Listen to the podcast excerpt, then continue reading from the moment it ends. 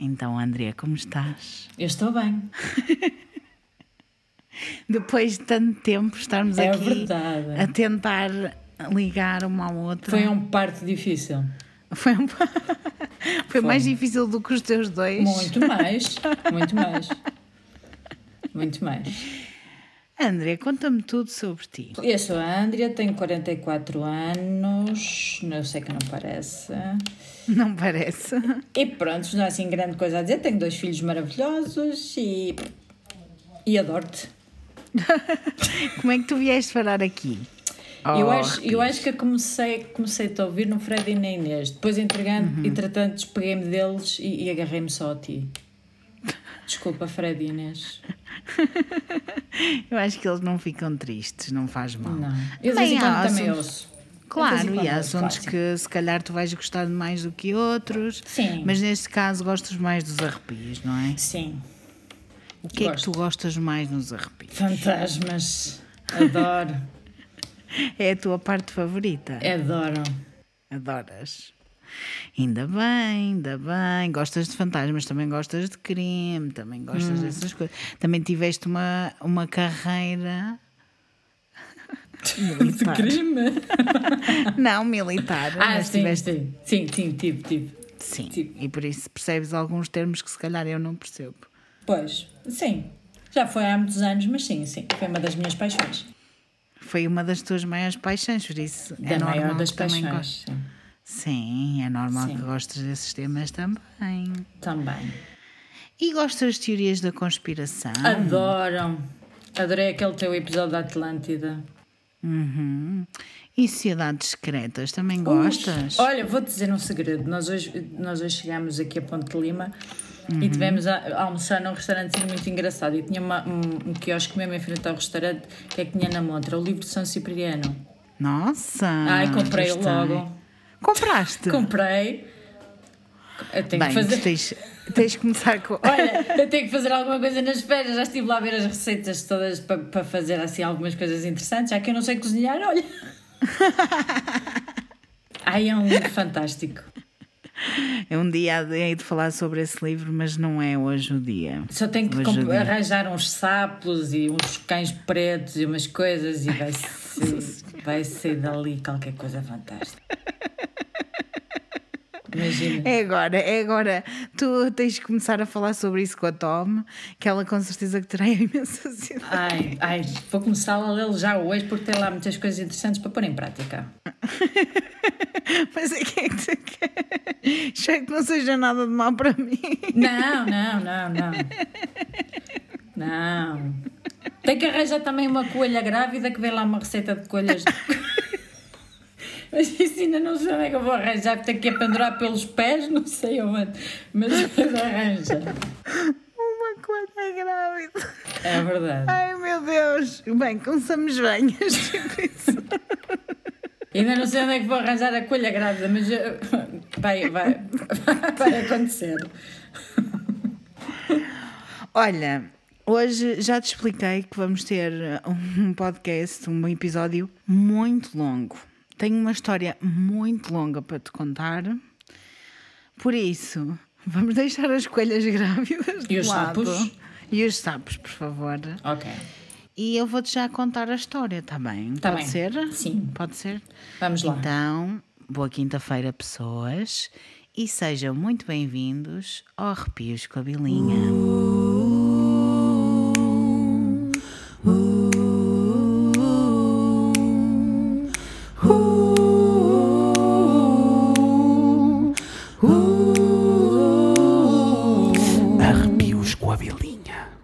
E com a Andrea também. Olá! Hoje, o que é que eu tenho?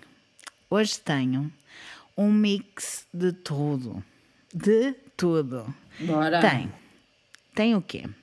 Tem crime. Tem teorias da conspiração, muitas. Tem aliens. Tem fantasmas, espíritos. Tem. É, uma, é sociedades secretas também. Tem. O que é que tem mais? História, folclore, tudo. Tem um bocadinho de tudo. Fantástico. Eu sabia. E religião também. Ah, E ótimo. cultos. Estás a ver? Ainda te vai fazer falta a coelha grávida.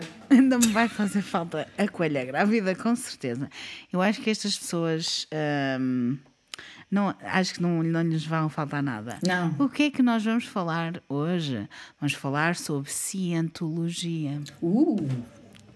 Já ouviste falar sobre Já. cientologia? Já ouvi falar. Vou explicar para quem nunca ouviu falar sobre a cientologia. A cientologia é como se fosse a religião, entre aspas, da autoajuda. Religião, já vamos perceber porque é que eles chamam religião, mas eu acho que será uma religião ou um culto, não sei, deixarei essa questão para vocês também pensarem. No final, acho que vamos chegar a uma conclusão.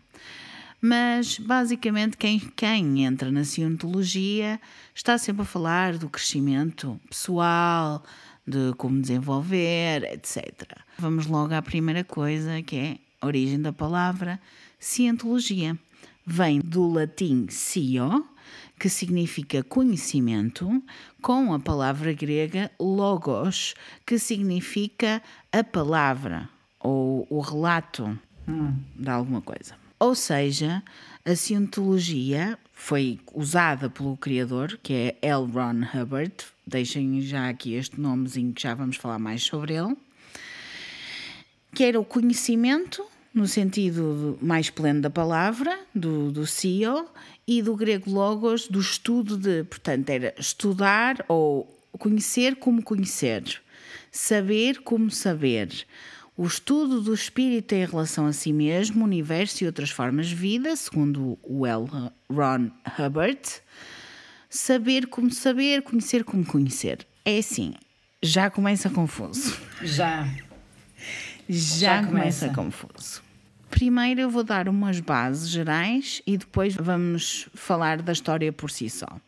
A Cientologia é uma religião construída por L. Ron Hubbard, que, segundo ele, oferece um caminho preciso para compreender completa e certamente a natureza espiritual de cada um e a sua relação consigo mesmo, com a sua família, grupos, humanidade, todas as formas de vida, o universo material, o universo espiritual e o ser supremo.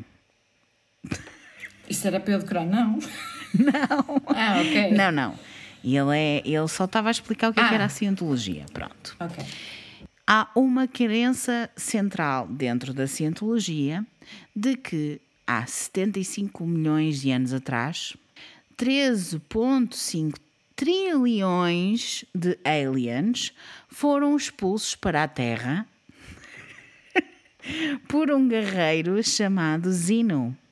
Estes exilados aliens foram largados dentro de vulcões e vaporizaram-se com guerras nucleares. Ai, credo.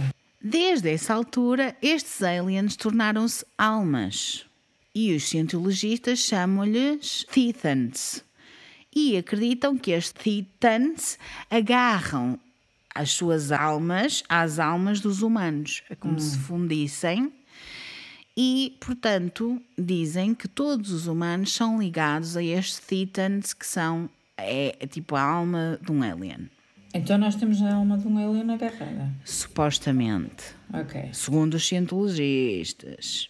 Segundo também os cientologistas, este Titan é a expressão individualizada da fonte cósmica ou força de vida. É a verdadeira identidade de uma pessoa, um núcleo intrinsecamente bom, omnisciente e não material, capaz de criatividade ilimitada, ou seja, é a própria alma da pessoa. Segundo os cientologistas também, estes titans contêm a causa dos nossos pecados, os nossos problemas, os nossos infortúnios e acreditam que para aliviar a alma de alguém, portanto, para libertar o melhor desse titan, as pessoas têm que passar por algo chamado auditoria, com um conselho treinado e cientologista. E ao fazerem estas auditorias, esta auditoria é tipo umas sessões de aconselhamento ou terapia, whatever. É como se fazem Estão- nas finanças. É, não é bem. Não é bem porque é, mesmo tipo terapia. Mas eu já vou explicar passo a passo o que é que acontece. Só vos estou a dar tipo a base, o que é que as pessoas acreditam na base. Então, quando eles fazem este tipo de auditoria, estão a subir numa escada de conhecimento e mesmo dentro da cientologia como hierarquia. Tipo, eles têm quase uma escada em que tipo o maioral era supostamente o L. Ron Hubbard, que foi a pessoa que inventou esta merda toda. Falemos mais um pouco então sobre quem é este senhor L. Ron Hubbard. As biografias dele fazem um retrato de uma lenda, de um homem maravilhoso desde pequeno, um verdadeiro iluminado, um prodígio, um adolescente aventureiro, um herói de guerra e, por fim, um Messias sofredor que deu a sua vida por todos. Muito melhor que Jesus Cristo. Mas, muito melhor. Mas assim, tipo. Muito melhor. Muito Aliás, melhor. que ele fala em aliens, portanto, é. ele é muito melhor. Muito melhor.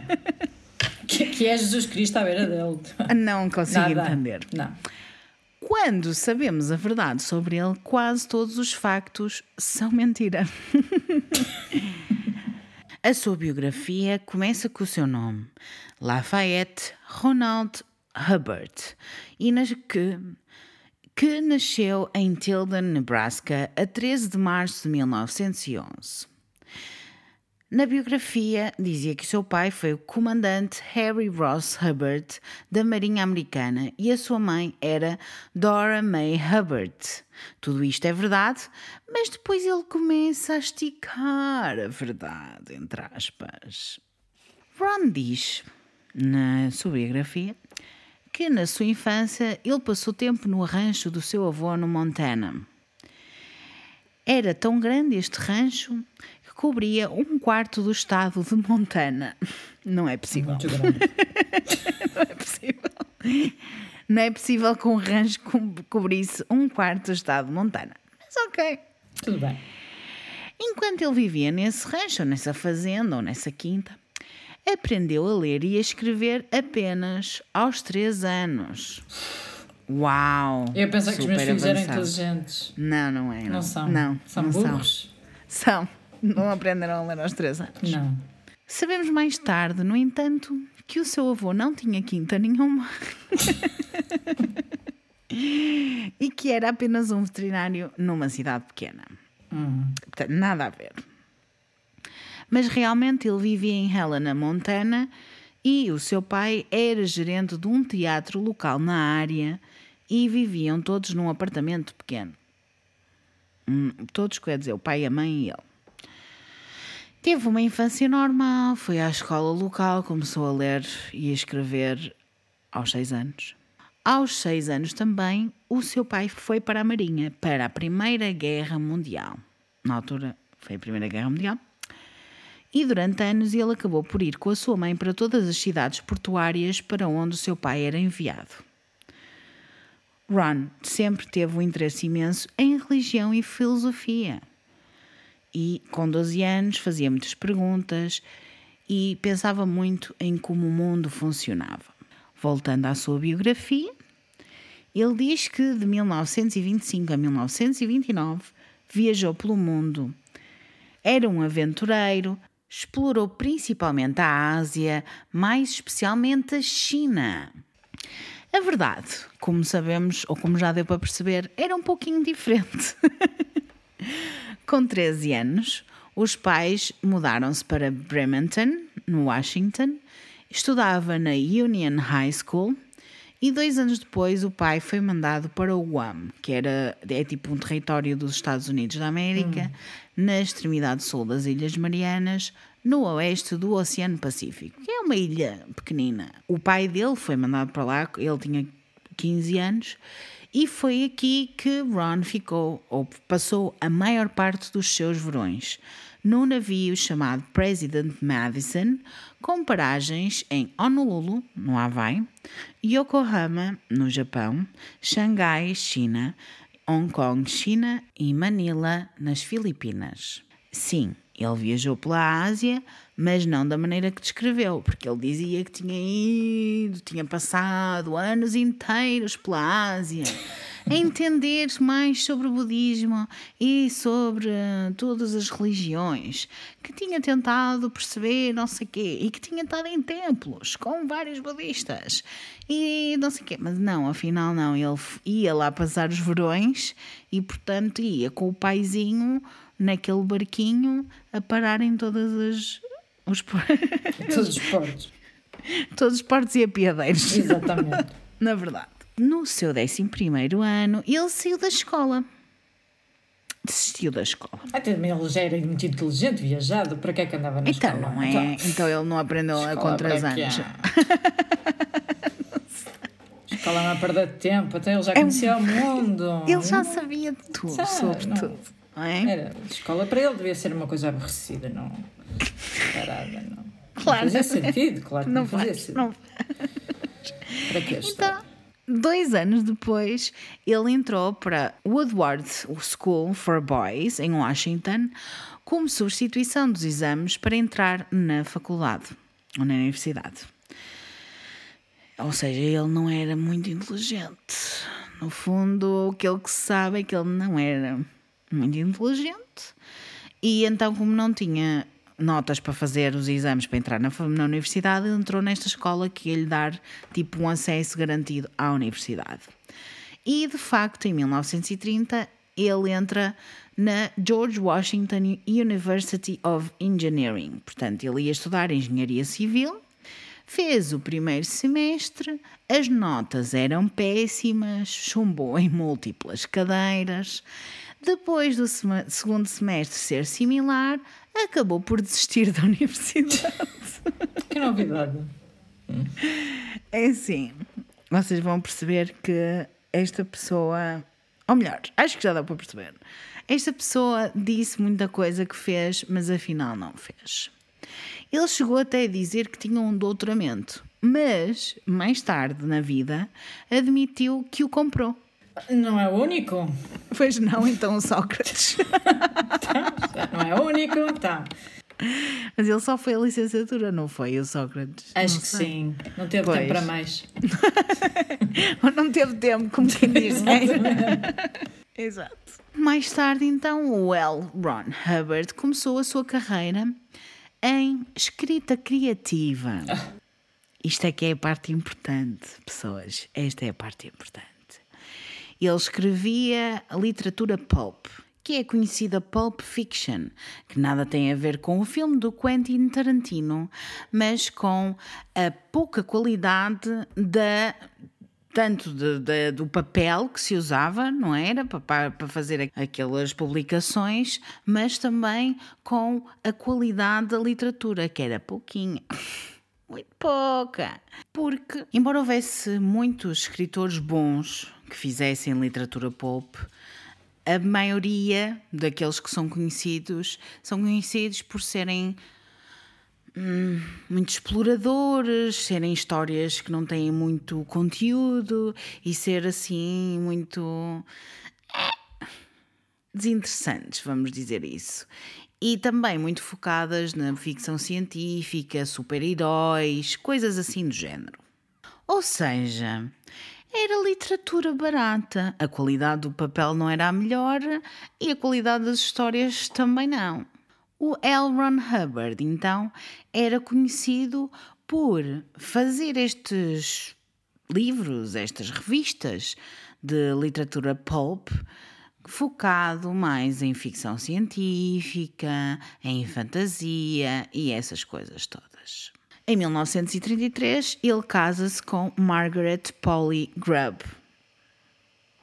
Em 1941, começa a Segunda Guerra Mundial e ele decidiu juntar-se à Marinha.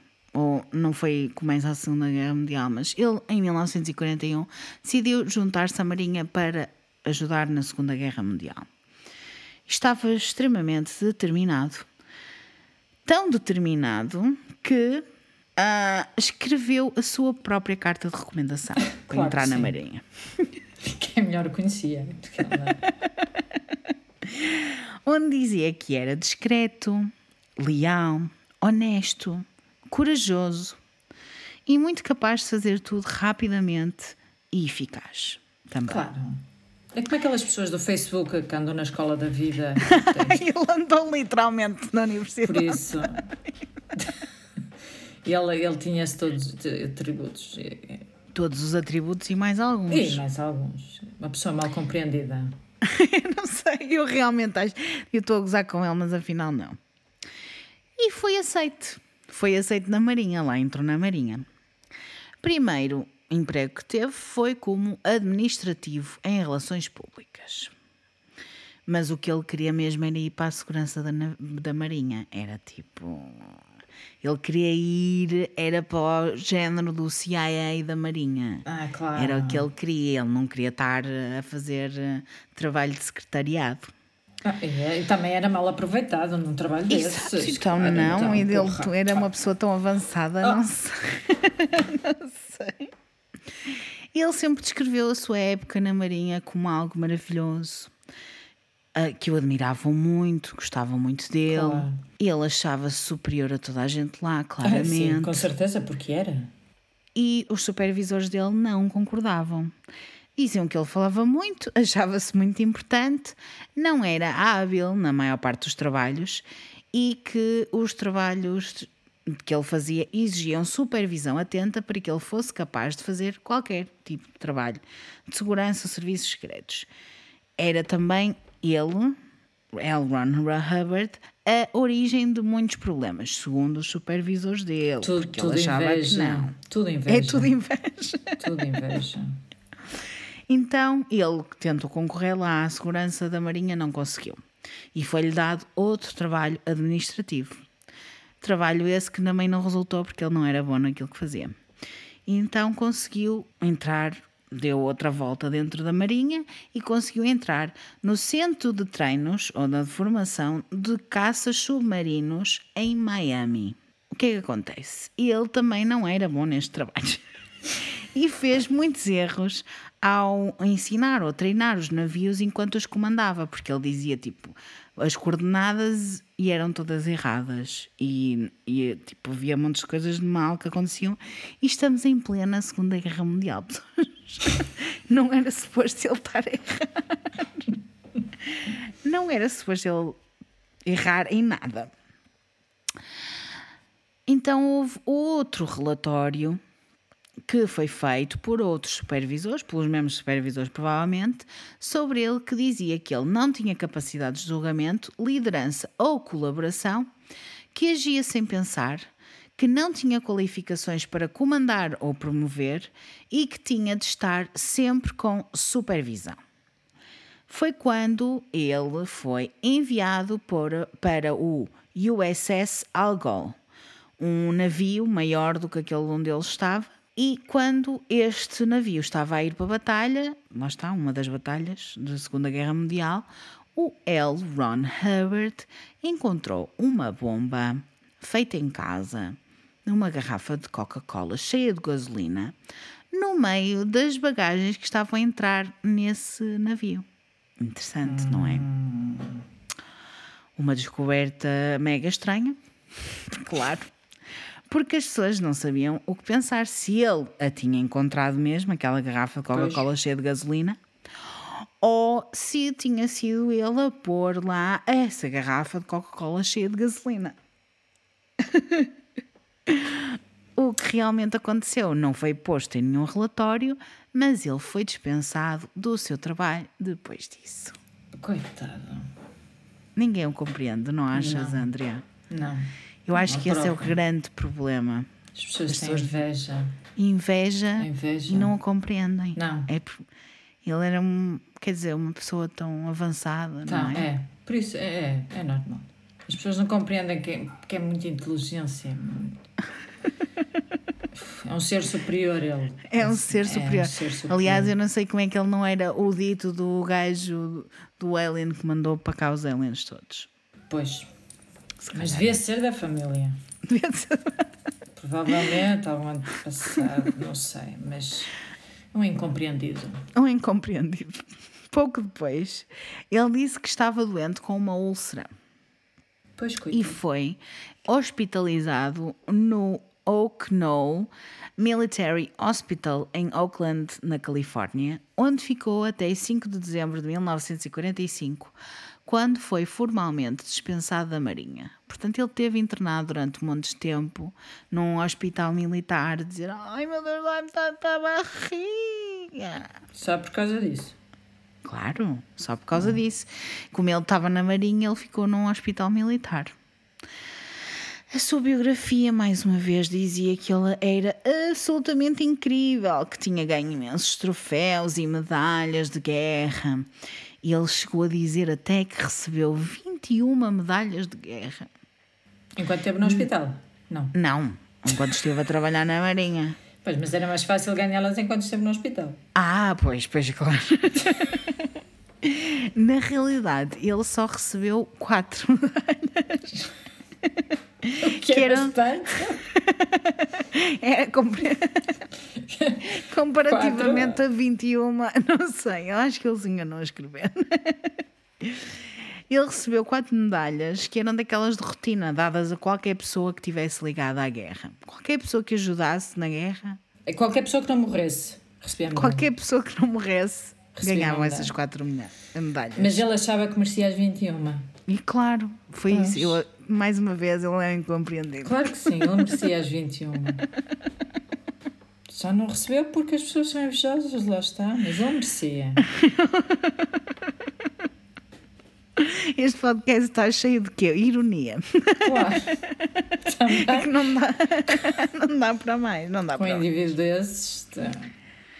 Neste ponto da sua vida, ele estava casado e tinha dois filhos. Ele foi dispensado da Marinha e as pessoas podem pensar: pronto, foi lá ter casa com a mulher e com os filhos. Não. Ele foi diretamente para uma casa em Pasadena, Califórnia, onde supostamente estava um grupo de pessoas, incluindo Jack Parsons, um líder de uma organização sobrenatural, que é conhecida, ou que toda a gente, quer dizer, quem conhece estas organizações, como Ordo Templi Orientis. É Otto, para quem quer descobrir mais coisas. Pronto, eles conheceram-se neste grupo de pessoas, nesta festa, e decidiram colaborar em algo chamado Babylon Working, que era um ritual mágico e sexual para encarnar a Babylon, uma deusa suprema na filosofia religiosa conhecida como Thelema, que representa o impulso sexual feminino e a liberdade da mulher. Isto tudo faz muita confusão com as coisas que eu vos vou contar para a frente. Mas está tudo bem. Eu precisava ter trazido uma bebida. Só trouxe água. Era tipo, era agora era vodka já Era. direto. Tal. Se eu começo a perceber alguma coisa, mas está. Está tudo, vá. Não, eu acho que depois quando ouvires novamente não vais perceber. que nada disto faz Nada sentido. faz sentido. Não faz sentido. Esta filosofia do Thelema foi estabelecida por Aleister Crowley, que ah, eu vou falar em breve num outro episódio, mas basicamente ele era um mágico inglês. Uma pessoa que se dedicava muito ao ocultismo e era inglês e teve até relações eh, com pessoas portuguesas. Portanto, será um bom episódio para breve. Mas o L. Ron Hubbard dizia que muitas o seu trabalho todo na cientologia e não sei quê foi inspirado no Aleister Crowley e eu digo já não foi porque todas as pessoas que apoiam Aleister Crowley, todas as pessoas que estudaram Aleister Crowley e o trabalho dele etc, dizem que nada tem a ver com nada. Ok? Era só para deixar isto bem claro, porque os americanos gostam de dizer que o problema é do Aleister Crowley, quando não é. O problema é do L. Ron Hubbard. Depois de eu ter feito este rant, de eu me ter irritado um pouco, voltamos à história. No final de 1900, dos anos 1940, L. Ron Hubbard praticou enquanto hipnotizador. Também trabalhava em Hollywood a fingir que era Swami, que é uma espécie de professor religioso hindu. Então ele não estava, ele tinha andado na Ásia, não é? Portanto, ele Pois foi. conseguia, ele conseguia. De acordo com a cientologia, a sua experiência com a hipnose levou a criar algo chamado Dianética. E é agora que a gente vai entrar nos termos que nós precisamos mesmo de saber. Ele chegou a escrever um livro chamado Dianetics, The Modern Science of Mental Health. E então esta Dianética inclui diferentes aspectos da hipnose, conceitos budistas e elementos de outras filosofias e práticas religiosas, tudo num só lugar. Este livro foi lançado em 1950. Muitas pessoas acreditam que, por esta altura, o L. Ron Hubbard estava a envolver-se com o satanismo, a magia negra, mais uma vez o Aleister Crowley. Porque muitas das crenças de Crowley acerca da magia negra foram incluídas, supostamente, segundo ele, segundo ele L. Ron Hubbard, na cientologia, mais especificamente os níveis de OT. Já, já vou explicar o que é que é níveis de OT mas é basicamente um sistema hierárquico. Como qualquer sítio, tens um chefe, tu tens um que é tipo, ou tens um presidente, um vice-presidente, depois vem para ali abaixo, tens a secretária, tens não sei o quê. Tipo, há sempre um serviço, um sistema hierárquico.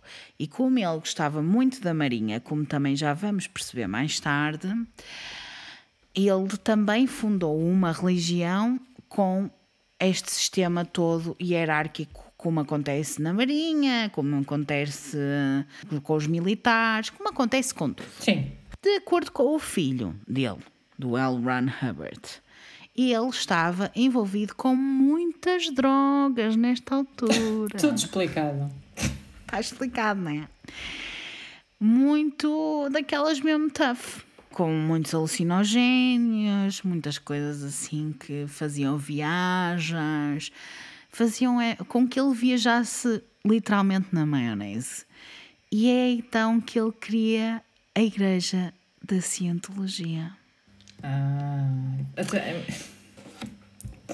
a Igreja da Cientologia foi criada entre uma. Numa viagem, sim, entre, ah, entre com um cogumelozito e um, e umas drogas e um várias. caderva. Ah, tem- Não, erva não era, era só coisas assim pesadonas. Era tudo Ah, assim. então tipo- prontos. Qual era realmente?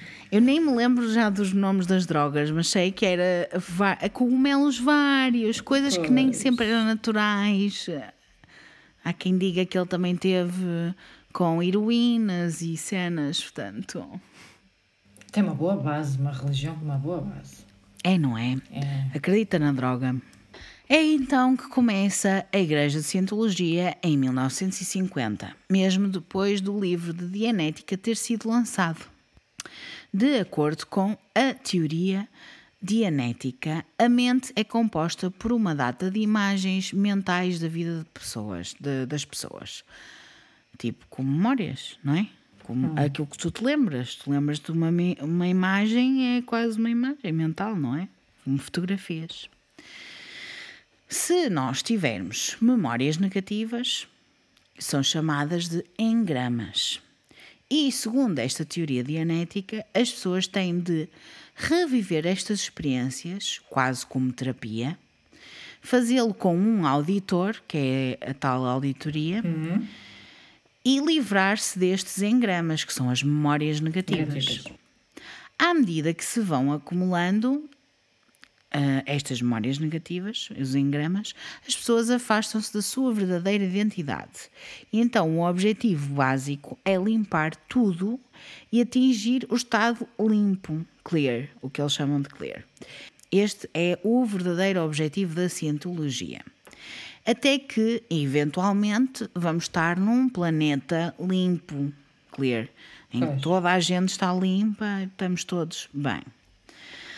Se limparmos toda a gente dos seus traumas, o planeta pode evoluir. A cientologia também diz que nós somos uma espécie de almas arruinadas, entre aspas, que estão junto a estes Thetans, aqueles aliens horríveis que foram expulsos e que estão exilados na Terra. Conseguiste perceber? Eu sinto que tu... Sinto que estás perdida. Estou. Entre os cogumelos e, e, e, os aliens que foram expulsos, quer dizer, tudo que é alien malvado mandaram aqui para a Terra. Isso, foi. E depois okay. eles juntam-se à pessoa e depois a pessoa tem memórias negativas e depois alimenta esse Ethan com as memórias, esse alien, com essas memórias negativas e fica cada vez mais suja e cada vez menos perto da sua verdadeira essência. Hum. Então, por isso, ela tem que passar por uma auditoria, ou várias, ou muitas, para ir se libertando dessas memórias. É como fazer terapia, só que de uma forma diferente, porque eu já vou explicar em que é que consiste uma auditoria. Em 1954, L. Ron descobriu como se tornar completamente livre ou limpo. Então disse que todos os que estavam na Cientologia, todos nós, tínhamos de nos libertar das memórias más desta vida, mas também das anteriores. Hum. Ok? Então ele já fala de uma reencarnação. E iam fazer isto através de um, uma auditoria, de um auditor, ou seja, uma pessoa que está sentada de um outro lado da máquina da auditoria, porque há uma máquina hum. que se chama e-meter, e isto é tipo semelhante a uma confissão, mas quando as pessoas vão é, ao padre dizer eu confesso que fiz isto, isto e isto, é basicamente isso, ou quando se vai a uma terapia e fala-se, mas o auditor grava todas estas sessões de auditoria ou de terapia e armazena todas as informações recebidas. Por isso, imaginem o que é que é estar numa sala com alguém, acreditarmos que estamos a fazer algo por um bem comum, para atingirmos o nosso melhor eu. Para expulsar o ET. não, não, para Ai, chegarmos não. à origem do ET. Ah! O ET é a nossa forma mais pura. Ah, okay. eu pensei que isso era tudo culpa do ET e a gente não, que... Não, ah, não. Muito não. mais claro agora. Não, o ET é bom. O ET é bom. As nossas memórias é que são más. Portanto, nós queremos ser o melhor, os melhores ETs que podemos ser. Então temos okay? que ficar com o ET, é isso? Temos que ficar com o ET. Ok. Temos que ficar com o ET. Aliás, nós ficamos sempre com o ET. Mas isto eu vou tentar explicar. Então, enquanto estão a fazer terapia, o auditor grava e armazena todas as informações que obtém dessa auditoria, hum. dessa terapia, whatever. Há um emitter, que é uma máquina de auditoria, que mede as alterações por minuto da resistência elétrica pelo corpo. Quando uma pessoa tem elétrodos de metal, que se chamam cans, porque são literalmente duas latas, e uma pequena corrente que passa através dessas latas da máquina e do corpo da pessoa. Uma corrente elétrica. E eu, por acaso, agora, quando, quando, quando falaste da máquina, passei logo numa cadeira elétrica. Não, não é, não é. É uma coisa muito simples. É uma pessoa sentada numa cadeira e outra pessoa à frente dela. Em questão tem uma mesa no meio e tem a máquina, a pessoa que está a, ser, está a fazer a terapia ou a auditoria tem duas, está a agarrar duas latas que estão ligadas por fios a uma máquina e que a outra pessoa, que é o auditor, está a ver tipo as alterações no corpo dela, uhum. que são o suor, batimentos cardíacos, de que forma é que ele está a pressionar, se ele está a agarrar muito um, as latas ou não, que são elétrodos de metal, mas são que eles chamam cans, portanto eu chamo latas. Uh, tudo, tudo isto dá para medir através desse emitter. Porque já vamos perceber também o que é que é este emitter. Hum.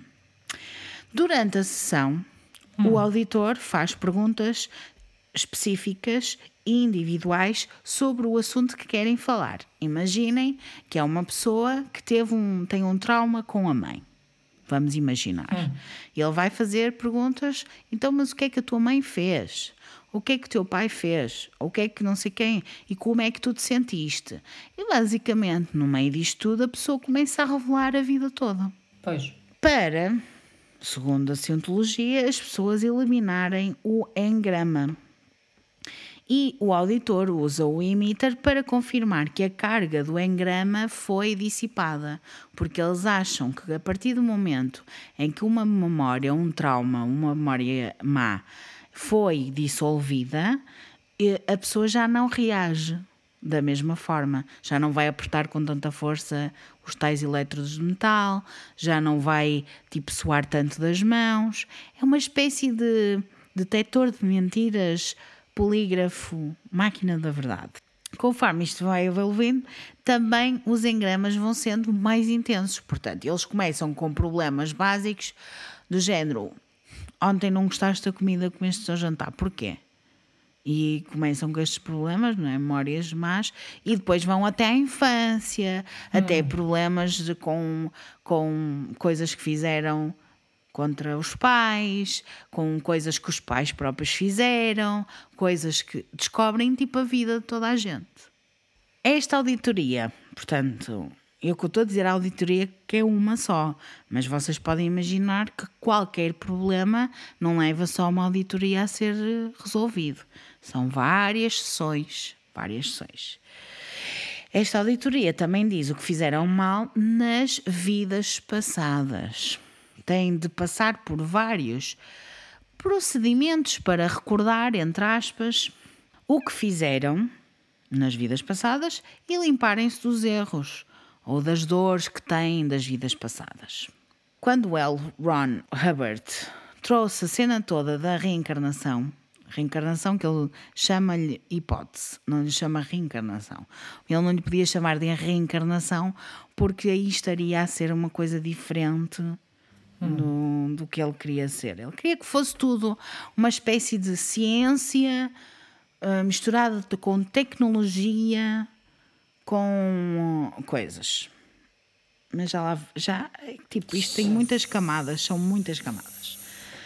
Quando L. Ron Hubbard falou desta cena toda da reencarnação, que chamava hipótese, decidiu tornar a, a cientologia numa religião, já que eles acreditam na reencarnação, só que não da mesma maneira que nós estamos habituados a ouvir, ou que eu acredito, por exemplo.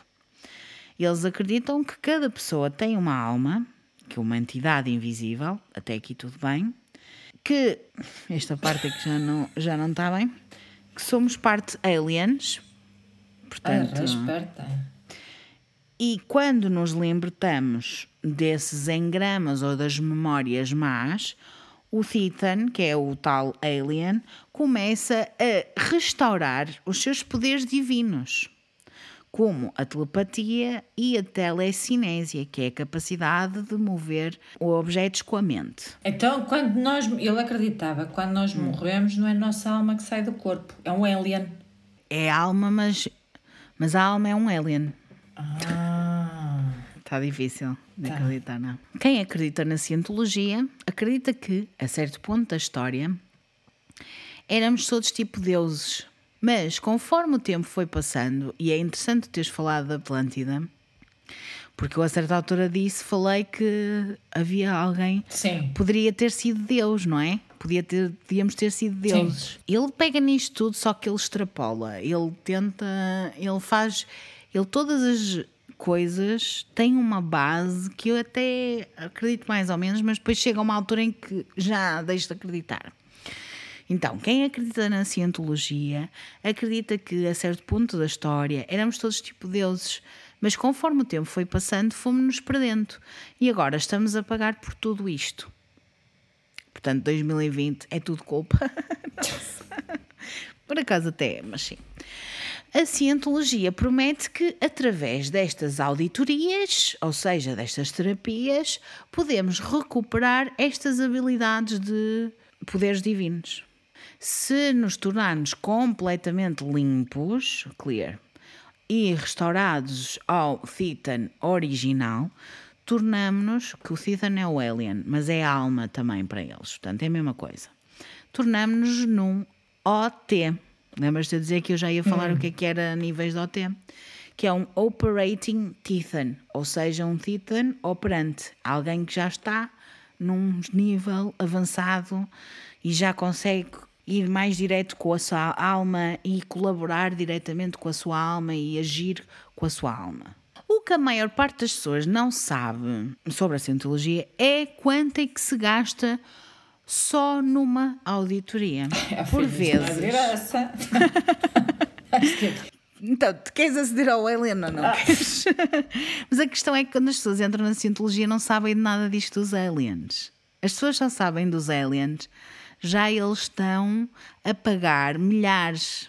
Calma. Mas, ah, mas ó Raquel, olha uma coisa, a gente na igreja, as pessoas na igreja católica têm que pagar para a salvação da alma, não é? É. E É, mas gente- também só dás se quiseres. Prontos, mas também muita gente dá porque tem medo de ir para o inferno. Não é assim só se quiseres. As pessoas pagam e bem, não é? Este a- caso é um e bocadinho e Pois, mas a alma é uma coisinha assim significante. Agora imagina se tens um alien com Um alien. alma. Tens de pagar Exato. muito mais, muito, tem os seus custos. Tem que ser- Então é intergaláctico. É outra coisa, mas fazeres uma viagem daqui ao Brasil não é a mesma coisa que fazeres uma viagem a Marte, não é? É preciso ver que existe custos e não é assim.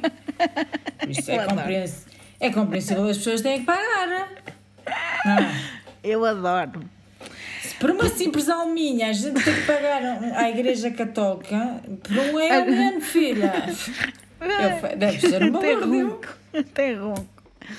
Mas, só para vocês terem uma ideia, por vezes os pagamentos para se tornarem titãs operante, ou seja, os hotéis, são de mil dólares por hora. Por hora. Pois. Quem tiver Imagina- pecados está lixado. É. Ou fala rápido, ou largar logo tudo, ou então está tramado. Mil dólares por hora. Mas não dá, porque eles não, não aceitam, sabes? Ai, tem que Eles ser não calma. aceitam. Tem que ser com calma. Porque eles não aceitam. Eles sabem bem. Eles têm um medidor que não. Enfim, eu já vou falar mais sobre o medidor. Entretanto, continuamos nas crenças da cientologia. Na cientologia, eles acreditam que a morte é como se largassem o corpo. Acreditam que estes titãs, ou almas, ou ETs, ou o que quer que queiram chamar, são programados para voltar para uma estação de implantes no espaço. Isto é boa ficção científica. É como se tivesse uma cena no espaço, como o Matrix, em que Pois. eles entram dentro de umas cápsulas e vão para lá e depois são programados novamente para voltar à Pois. Terra. Mas até lá, até eles voltarem à Terra, nesta estação, os Titans sofrem uma lavagem cerebral, que não é nada disto que a gente está a falar, para já, não é? Não estamos a falar de nada de lavagens cerebrais, Não, não, não. nunca na vida. Eu sei que isto parece um filme, eu sei que parece muito difícil de entender, mas vamos lá trocar isto por miúdos, que é para vocês entenderem bem o que é que os cientologistas acreditam. Eles acreditam que o, o alien é a nossa alma. Nossa alma pura, simples, sem nada. Que durante a vida nós vamos tendo memórias boas e memórias más, e as memórias más afastam-nos mais da nossa essência, da nossa alma. Do alien. Do alien, que é coisa boa É coisa boa, ok. ok? E se nós não trabalharmos, depois, quando morremos, largamos o corpo, portanto, a alma larga o corpo, não é? E vai para esta estação espacial onde é li limpa todas as memórias da vida, sejam boas, sejam más. E depois volta outra vez. O que a cientologia quer eles prometem que com estas auditorias, ou seja, estas terapias extremamente caras, uma pessoa é capaz de pagar esta ordem de retorno. Já não precisas de ir lá acima. Não, Pois. para que não voltem à estação dos implantes. Ou seja, a pessoa torna-se livre, capaz de apanhar os corpos que quiser quando quiser. Ah, Percebeste? é muito confuso. É, é confuso. E se vocês estão agora a pensar, mas como é que esta gente se deixou levar pela cientologia? Se eu já estou a explicar, e se para vocês já é confuso, para a Andrea ela está com ar, tipo, eu não estou a perceber nada do que é que se está a passar, como é que as pessoas entram nisto? Como assim? Como é que as pessoas vão dar a este lado? Basicamente, Isto é muito simples. Primeiro, há muitas igrejas de Cientologia em muitos sítios. As pessoas entram na igreja de Cientologia e eles dizem logo: Olha, vem fazer um teste de personalidade. Eles fazem logo um teste de personalidade para ver se tu és mais apto a seres cientologista ou não. Hum. Já lá vamos. Quando estás dentro da cientologia, és um paciente da dianética que é aquela coisa da, da terapia das auditorias, whatever. Ou seja, contas muitas coisas pelas quais tu passaste. Tudo que há de mais secreto é escrito e guardado em arquivos. É arquivado. Eles têm uns sítios onde têm milhares e milhares e milhares e milhares de arquivos de pessoas que contaram a história toda da vida delas.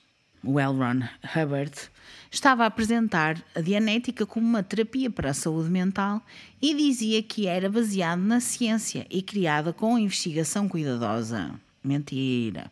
A Associação Médica Americana, assim como a Associação Psicológica Americana, disseram que não, que na Dianética não é merda nenhuma e por isso não vale a pena estarem a ir fazer Dianética que não causa nada, não faz nada. E foi assim que o Ron criou a Hubbard Dianetics Research Foundation para promover as suas teorias e as suas técnicas. Os auditores pediam às pessoas para se lembrarem de coisas repetidamente e provavelmente sob pressão. As pessoas começaram a lembrar-se de coisas das vidas passadas, que não sabemos se é verdade ou se é mentira, mas para mim é mentira. Vale eu acredito que há reencarnação e acredito que as pessoas conseguem fazer regressões, mas não acredito que aquelas pessoas eram pessoas próprias para fazer regressões ou whatever. Isto é cansativo. Então, estou exausta. ainda nem a meia vamos. Ainda nem a meia vamos. E as pessoas começaram então a lembrar-se de coisas das vidas passadas, e depois disto saiu outro livro chamado The Science of Survival, ou A Ciência de Sobreviver. Esta fundação, da Hubbard Dianetics Research Foundation, começou a desmoronar-se depois desta procura pela dianética passar, entre aspas. Porque nós sabemos que as pessoas têm é vagas, é por vagas, por ondas, é por modas. E hum. não houve uma altura em que era moda fazer dianética, de repente passou, as pessoas já não queriam saber de nada daquilo. E então os investidores desta fundação, porque ele tinha pessoas com muito dinheiro que estavam a dar muito dinheiro a esta fundação de, para, para descoberta de novas dianéticas e cenas, não gostaram da ideia de que ele estava sempre a falar da reencarnação porque eles achavam que a dianética era boa, mas era para, para tratar dos problemas da vida, desta da vida, vida, vida, desta vida. Não era para andar a descobrir problemas das vidas passadas. E então ele teve que deixar de parte a dianética em 1952. Mas foi então que nasceu a cientologia, quando ele criou os emitters. O que é que eram os emitters? Eram aquelas máquinas que eu disse. Das latas.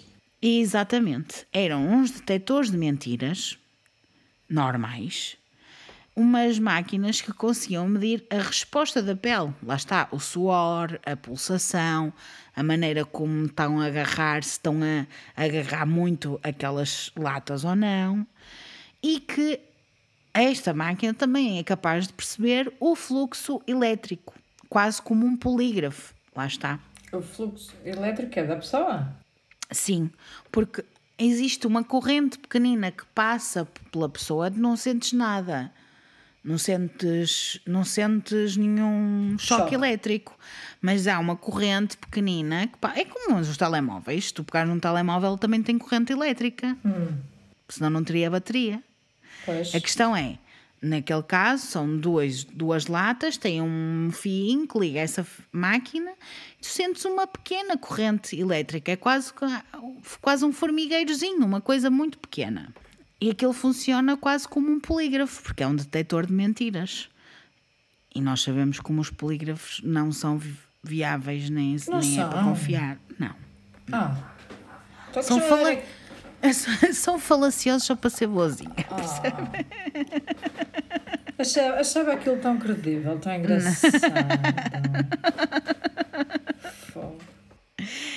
Em abril de 1953, L. Ron Hubbard decidiu que a cientologia ia começar a ser transformada numa religião e que ia abrir uma série de centros de orientação espiritual, entre aspas, que cobravam 500 dólares por 20 horas de auditoria.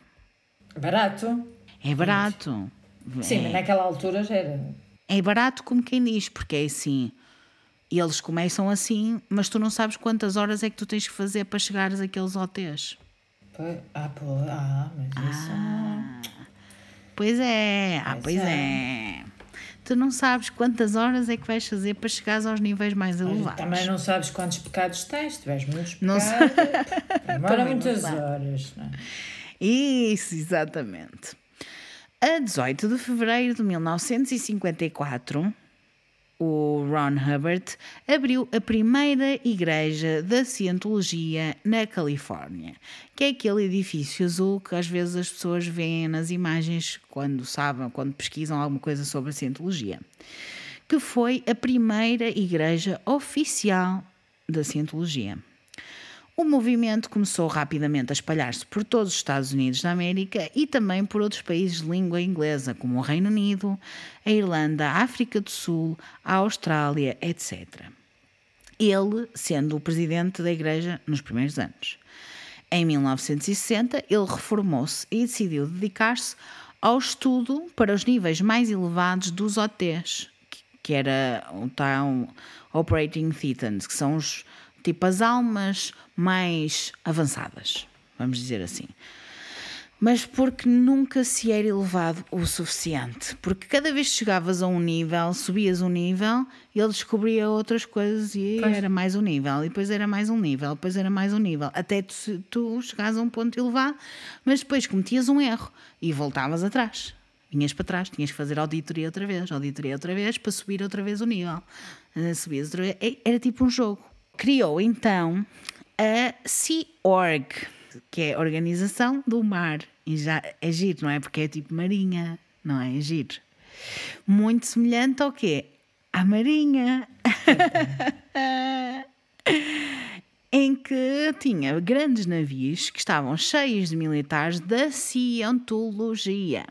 A Sea Org começou, ou tornou-se, uma espécie de área da elite da cientologia.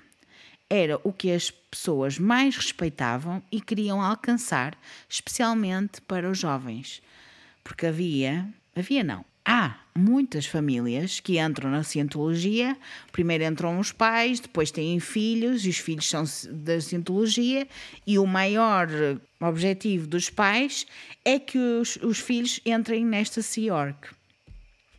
Tu não entendes, eu também não, mas olha, nin- eh, há- é, Mas está tudo bem. Por nós está tudo bem. é, eu aceito, eu aceito. Nos anos 70, começam a ter ameaças legais. Em França, acusaram Ron Hubbard e a Igreja da Cientologia francesa de fraude e violações alfandegárias. Portanto, que andavam a tentar trazer coisas que não pagavam, etc. Hum. Quando o Ron Hubbard foi confrontado, fugiu e escondeu-se nos Estados Unidos da América em 1979, em que o único contacto que tinha com o exterior era por mensageiros em quem confiava plenamente.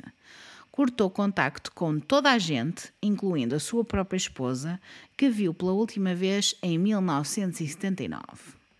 Em 1979 também houve uma operação do FBI, Operation Snow White, em que 11 séniores da igreja acabaram por ser condenados por obstrução da justiça, roubo de escritórios governamentais e de documentos do- do- governamentais também. Operação essa que era para expor uma conspiração dentro da igreja para encobrir coisas que L. Ron Hubbard tinha feito. Então o FBI faz esta operação gigante e descobrem milhares de outras coisas no meio. Nesta operação gigante eles tinham imensos infiltrados.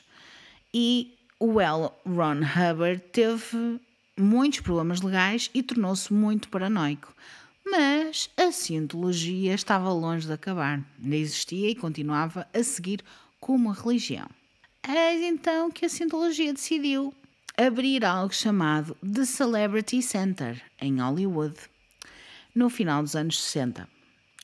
Outros centros foram feitos, outros centros de celebridades em Nova York, Las Vegas, Nashville e outros sítios internacionalmente, Paris, Londres, Munique e Florença.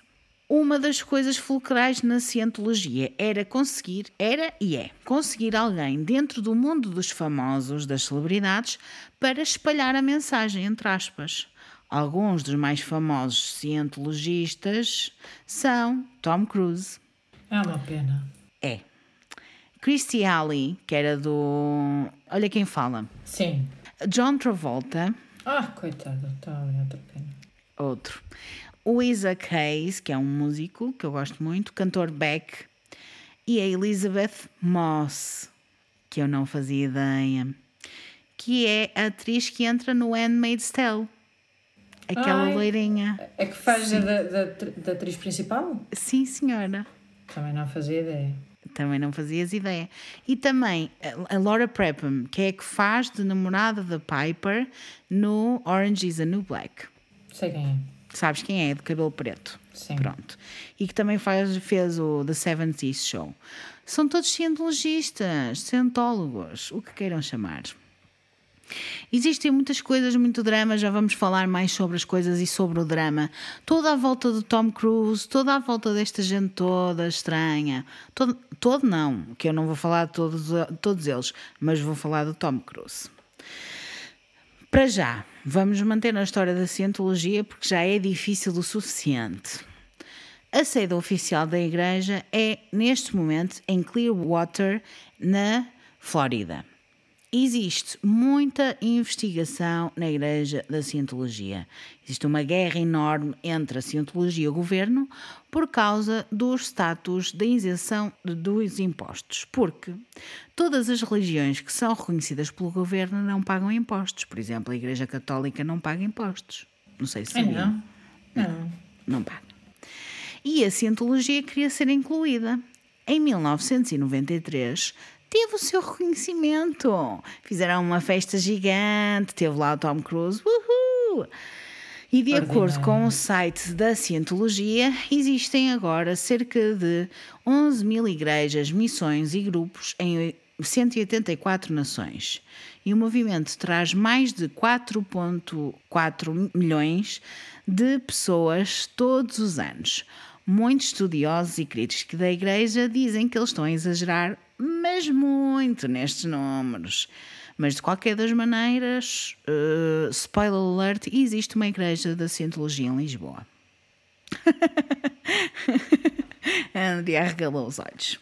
Vou voltar um bocadinho ao Sea Org, aquela coisa que era espécie marinha, a, a espécie de marinha que eles inventaram na cientologia, que é para explicar um bocadinho o que é que acontecia no Ciorg, o que é que acontece no Ciorg, porque isto ainda existe. Ainda existe. Hum. O Ciorg é uma organização que nem todos os cientologistas fazem parte, mas os mais dedicados sim, aqueles que são mesmo totais à causa. É uma mistura de estilo militar e estilo de gestão corporativo, ou seja, é uma empresa com estilo militar. As pessoas vivem como se estivessem no exército, têm punições e treinos como na recruta, sempre. Está lá. Quando um cientologista entra na Sea Org, tem que assinar um contrato de um bilhão de anos. Ah, pensei que era de dólares. Não. Um bilhão Porque eles acreditam, acreditam na reencarnação e acreditam hum. que uma vez que eles são cientologistas, cada vez que voltarem, voltam novamente. O que é? Bilhão de anos passa no instante? Nada, nada. Ah. Esperam que façam então parte da organização durante todas as vidas que viverem. Quando se faz parte da Sea Org, faz-se de tudo, desde a limpeza das igrejas, angariação de fundos, fazer serviços de auditoria, investigar críticos. Sim, que eles são contra os críticos da igreja. Peço desculpa, será que vou ser perseguida agora? Não sei. Cozinhar, gestão executiva, etc. Os ex-membros dizem, sim, porque há ex-membros da Cientologia que já vamos falar de alguns dizem que eram forçados continuamente a trabalhar 20 horas por dia, sem pagamento, apenas por um lugar para dormir, e recebiam um subsídio semanal de 50 dólares. Bem bom. Todos os membros do Sea Org viviam juntos, trabalhavam juntos, comiam juntos, fazem tudo juntos, tudo. Viviam, eu quando digo viviam, é vivem, trabalham, comem, fazem tudo juntos. Tudo. Isto ainda existe. Quando se tenta sair da Sea Org ou da Cientologia, existe uma chantagem. Dizem que devem muito dinheiro, porque esta Sea Org é tipo uma forma de crescimento pessoal e então são cobrados por todo o treino que tiveram, tudo aquilo que aprenderam na Ciorg. Como não completaram, agora são cobrados. E as pessoas não conseguem sair desta organização. Estão completamente presas. Muitas pessoas acham que estão presas na cientologia e que não conseguem sair. Já vamos explicar porquê. Vamos falar agora do líder atual, do David Miscavige. A 24 de janeiro de 1986, L. Ron Hubbard morreu de um AVC, uma consequência de um AVC, um acidente vascular cerebral. É então que um homem chamado David Miscavige emergiu como novo chefe da organização. É rodeado de controvérsia. O próprio pai lançou um livro chamado Ruthless, ou seja, implacável, cruel, desumano, a falar sobre o filho e a cientologia. David foi introduzido à igreja enquanto criança, como muitas pessoas, como eu disse, muitas famílias já são cientologistas e as crianças também que nascem já são, é como ao clube de futebol, já são. E deixou a escola aos 16 anos com a permissão do seu pai para se juntar à Sea Org, onde trabalhou diretamente com Ron Hubbard. Aos 19 anos tornou-se líder da organização de comandantes mensageiros uma equipa que investiga pessoas, descobre os podres, 10 pessoas, para depois usar contra eles. E tu perguntas, ah, mas é só dentro da cientologia? Não. Também é fora da cientologia. Estas pessoas também investigam pessoas que estão fora da cientologia, que criticam a cientologia e querem descobrir os podres deles, que é para depois usarem contra eles e dizer uhum. não vais falar, não vais falar mal da cientologia, senão eu digo que tu fizeste isto, isto e isto. E quantas pessoas não têm segredos que querem guardar? Pois é. Quando o Ron faleceu, o David assumiu a liderança da cientologia. Uma mas, das maiores. Desculpa interromper. Desculpa. Mas porque continua. ele decidiu ou porque. Porque não. sim, porque ele decidiu. Lhe apeteceu. Porque lhe apeteceu. Ok. Faz sentido, porque como ele era líder da organização dos comandantes mensageiros, que era tal equipa que arranjava os podres e não sei o quê, pois. ele tinha muito poder dentro da cientologia já. Enquanto miúdo novo, ele já tinha muito poder dentro da cientologia. Por isso acabou por ser o líder nato de bora, vou, vou ser. Ok. Uma das maiores controvérsias dentro da cientologia é algo chamado The Hold, ou seja, o buraco vários ex-membros da Scientologia, incluindo Leah Remini, que vamos falar mais daqui a bocadinho, mas que basicamente escreveu livros e fez imensas coisas na televisão a expor a Scientologia e a ajudar as pessoas que estão presas na igreja a sair, dizem que o The Hall é um espaço de trabalho, tipo um campo de trabalho pesado, onde eles são escravizados onde os membros de problemáticos da igreja são detidos e reprogramados, entre aspas. Sim, tipo culto. Tipo culto, mesmo. A igreja nega completamente a existência deste lugar, claro, mas os ex-membros, incluindo ex-porta-voz da igreja Mike Reinder, portanto, um ex-porta-voz da igreja, uma pessoa qualquer que esteve lá, um gajo que dava a cara pela igreja, diz que este lugar existe sim e que as pessoas são penalizadas muito, muito, muito, muito mal, mas assim, gravemente. Eu já vou, vocês já vão entender todos os níveis de atrocidades e torturas que as pessoas fazem lá. Uma outra coisa sobre David, que também é super estranha. A esposa de David, David Miscavige, que é o líder, hum. desapareceu e não está em lado nenhum. Michelle, ou Shelley Miscavige, era muito ativa na igreja e desapareceu misteriosamente em 2007. Ex-membros dizem que ela desapareceu depois de ter preenchido várias vagas de emprego sem o conhecimento ou a permissão do marido. E, portanto, o estado corrente ou status corrente dela é unknown. Não sabe onde é que ela está, desconhecido. Ninguém sabe. Há notícias que dizem que ela foi vista a entrar numa loja de ferramentas tipo drogaria na Califórnia, perto da igreja sede. Aparentemente estava muito magra, parecia frágil, desgrenhada e estava com dois homens que estavam agarrados pelo braço e a apressá-la. Esta mesma agência noticiosa disse que foi vista novamente em 2016, mas ninguém sabe a verdade. Este avistamento na loja de ferramentas foi em 2007 mas uh, este avistamento em 2016 ninguém sabe.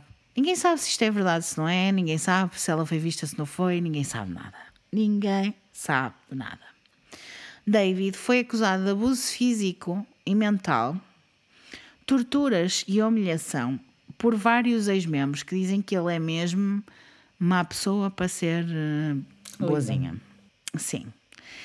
Que os atacou em inúmeras ocasiões, mesmo que a igreja rejeite isto, o pai dele escreveu um livro, pessoas, escreveu um livro sobre ele e diz que é verdade que o filho é uma besta. É horrível, que é a pior pessoa que ele, que ele conhece. David tem também uma relação muito próxima com o menino bonito da cientologia, o Tom Cruise. Desde cedo que percebeu que podia usar o Tom Cruise como uma ferramenta tentou impressioná-lo e o Tom Cruise ajudou a compartilhar a mensagem com o público e são muito bons amigos. Mas também já vamos perceber o nível de amizade destas duas pessoas. Não me digas aquilo que eu estou a pensar. Há quem diga que sim, que é isso exatamente que tu estás a pensar. Um desperdício. Tom Cruise. Mas há quem diga que o Tom Cruise e o John Travolta tinham uma relação. E ficavam bem juntos, até. Pois ficavam. Ah. Mas não sabemos se é verdade ou se é mentira. Não sabemos. Essa parte não sabemos. A Igreja é conhecida por negar qualquer informação que venha de ex-membros dessa mesma Igreja. Por exemplo, pessoas que criticam a Cientologia são perseguidas para remover qualquer tipo de informação negativa sobre eles online. Portanto, eles vão atrás de pessoas que falam mal sobre a Cientologia. Estou à espera que me batam à porta. Eu não disse nada de mal, só estou a falar bem. Eu ainda não disse nada de mal, estou a pensar em me juntar, não, não tem nada a ver com isto. Então eles vão ter com as pessoas, fazem chantagem, espalham mentiras sobre eles e são conhecidos na igreja também por enganar pessoas que doem dinheiro, por perseguir qualquer pessoa que desafia a cientologia, ups, ou tenta expô-los. Ups! Enviam processos para pessoas que escrevem livros a denunciá-los e até já conseguiram impedir o lançamento de alguns livros que tentassem denunciar a cientologia. A maior preocupação que as pessoas têm é quanto dinheiro é que eles cobram por serviços muito questionáveis. Milhares e milhares e milhares e milhares de dólares são cobrados às pessoas. Pessoas pobres, não estou a falar de Tom Cruise. Nem estou a falar da Leah Remini, que a Leah Remini até recebeu um prémio de uma vez, de uma só vez, dar 2,5 milhões de dólares. Eu não estou a falar destas pessoas, estou a falar de pessoas que são de classe média baixa e que acham que estão a entrar numa religião para se conhecerem melhor e para, para fazerem coisas melhores, porque elas não sabem nada das coisas dos aliens. As pessoas não sabem nada destas coisas dos aliens quando entram. As pessoas acham que vão fazer aquela coisa da dianética, que é fazer terapia. Percebeste? Elas não sabem de nada, só quando chegam a um nível mais avançado é que elas descobrem estas coisas todas dos aliens. E depois já gastaram tanto dinheiro que pensam: opa, mais um bocadinho, agora deixa-me ver até onde é que isto vai. Mas entretanto já estão completamente endividadas até ao pescoço.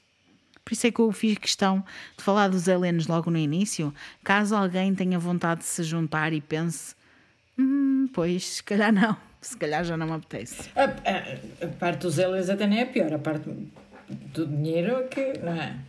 Mas eu, uma coisa que eu não consigo, que eu não consigo perceber, porque eles começaram com um propósito, não é? Uhum. E, e, e, depois eh, já, já estamos a falar de pessoas em tipo campos de concentração e. Sim. Sim. É mas há pessoas, mas há pessoas que isso é continuam. tipo uma seita. É um culto, é uma seita, é, sim, senhora. E já chegaste a esta conclusão, ainda nem acabei o episódio. Vê lá, estou. Isto é uma seita, não há dúvida que é uma seita. Vamos falar um pouquinho da Lee Remini. A Lee Remini é uma atriz muito conhecida nos Estados Unidos. Ela fez montes de coisas nos anos 80 e 90, entre o Saved by the Bell, várias coisas, várias séries. É atriz de comédia. A Lee Remini deixou a igreja em 2013. Estava lá desde criança e adorava. Ao longo dos anos começou a ser maltratada por eles e eventualmente deixou a igreja. É conhecida por expor a verdade sobre a cientologia em entrevistas, fez um documentário até e hoje em dia tá, tem uma série a correr por aí. A igreja diz que ela criou a série só pela fama e pelo dinheiro, coisa que ela não precisa porque ela é rica. Lá está, como eu disse, ela doou de uma das vezes só 2,5 milhões. Milhões. Continuou na mesma, esta série entrevista pessoas que contam as histórias de abuso e o que lá passaram na igreja. É duro, é muito difícil de ver o que as pessoas passaram, Vou dar um exemplo, que é para ver se consigo captar mais vossas atenções. Por exemplo, o facto de muitos deles não terem acesso aos familiares que continuem na igreja. Quando eles saem da igreja, hum. eu disse, há famílias inteiras, tipo pai, pois. mãe, filhos, tudo. Imagina quando os filhos querem sair. O filho sai, depois de muita, muitos dramas e muitas coisas, sai, não tem mais contacto com a família. Nunca mais pode falar. Ele tenta, mas não há. Alguns desaparecem, outros estão na Sea York ou estão presos mesmo na igreja. Há casamentos que são arruinados, alguns demoram anos a sair porque viveram numa vida inteira ligados à religião, culto. Todas as pessoas que as rodeiam são da cientologia. Então, basicamente, imagina o que é que tu eras estavas numa igreja, aliás, como muitas igrejas são, estavas numa sim. igreja e todas as pessoas à tua volta são da cientologia. Todas as pessoas com quem te, que te rodeiam são da cientologia. Todos os teus amigos, o teu médico, o teu dentista, o teu, a tua esteticista, toda a gente que te rodeia é da cientologia. De repente, tu queres sair. Já não conheces ninguém para além de teres deixado a tua família para trás, deixas toda a gente para trás e o dinheiro todo que gastaste, certo? E ainda existe a questão de eles terem informações sobre as pessoas que eles podem utilizar. Isso. E ainda existe a tal cena da chantagem. Pois. Calma, já lá vamos. Mas todas as pessoas que rodeiam então essa pessoa são da cientologia. Quando as pessoas se desconectam, saem, não podem falar mais com mais ninguém o que é que acontece para as pessoas se manterem ou meterem em trabalhos, em apuros? Quando fazem muitas perguntas ou não trabalham o suficiente, são acusados de falta de fé e são forçados a fazer trabalhos pesados, portanto, a tal cena da escravidão e dos campos claro. de concentração são obrigados a falar, a pensar e agir de determinada maneira. Não têm telemóveis, não têm acesso à internet, não têm acesso à televisão para controlá-los completamente. Eles estão completamente debaixo daquilo. Acreditam os cientologistas nas personalidades sociais e antissociais ou supressivas. Entre aspas que tem um efeito direto na pessoa que quer evoluir espiritualmente.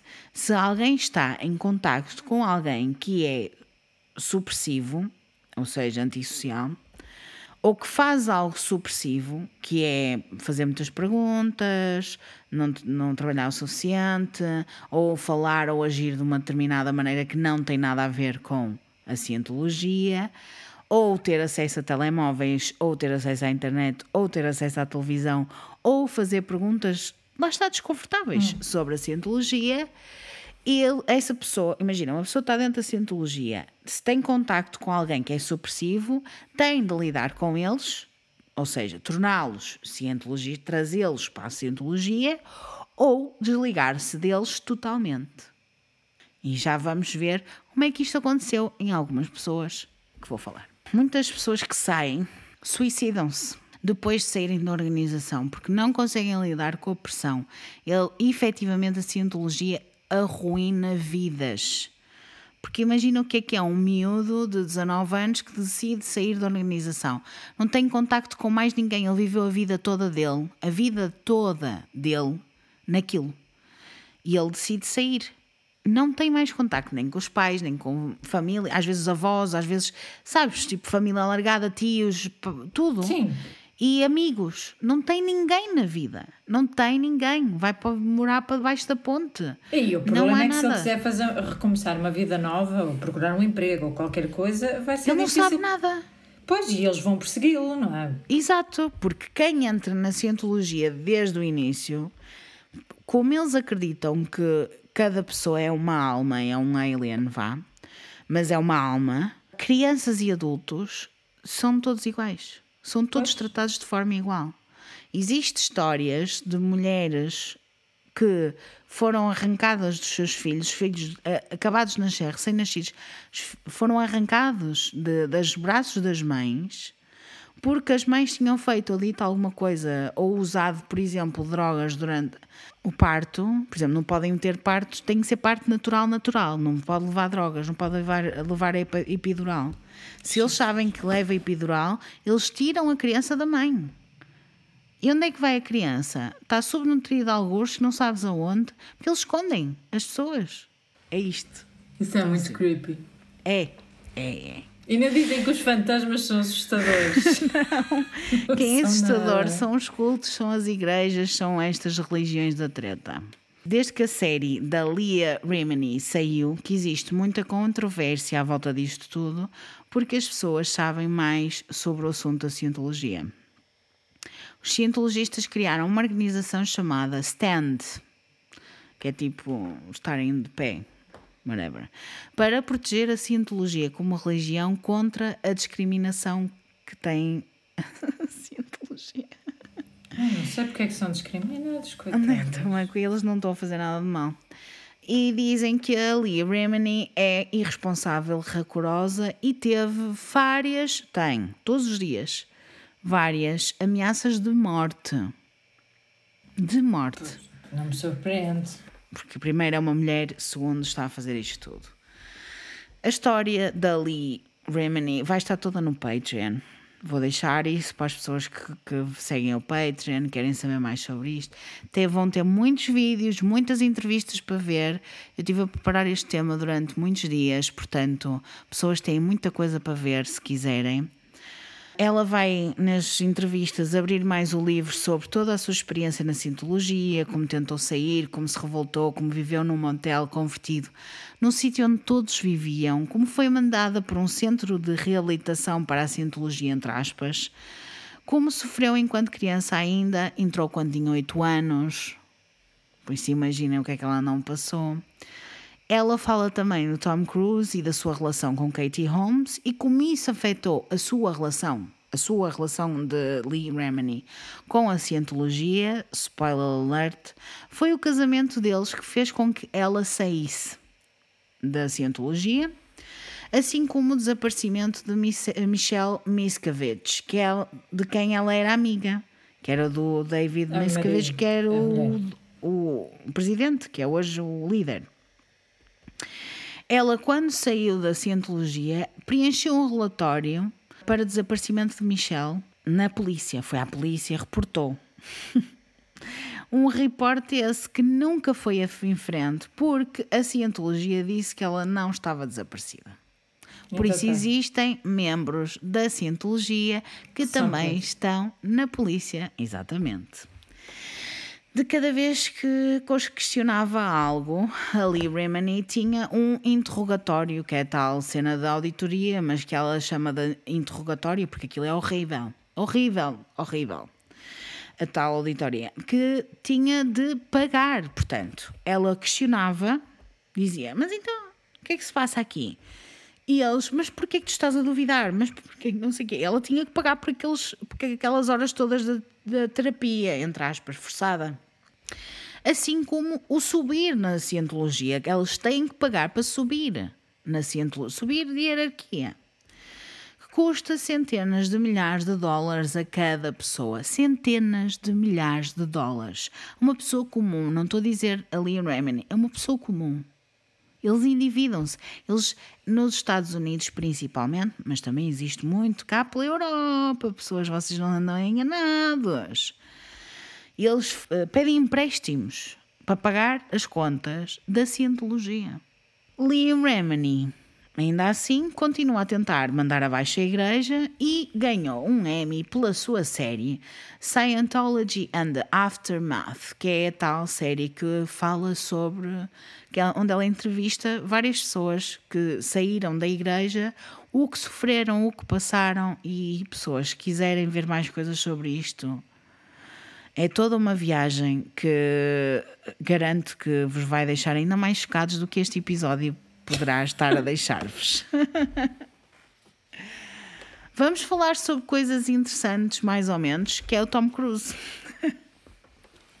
Agora Visual, vou entrar. Visualmente é interessante, é, mas. Visualmente é interessante, mas será que vai ser a partir de agora? Não sabemos. Pois. O Tom Cruise entrou para a Cientologia por causa da primeira mulher. Eu vou falar do Tom Cruise porque ele é o menino bonito né, da Cientologia. Toda a gente, quando pensa em Cientologia, pensa no Tom Cruise. Sabem que ele é relacionado com esta religião. Religião. mas, também por, mas também porque ele assumiu.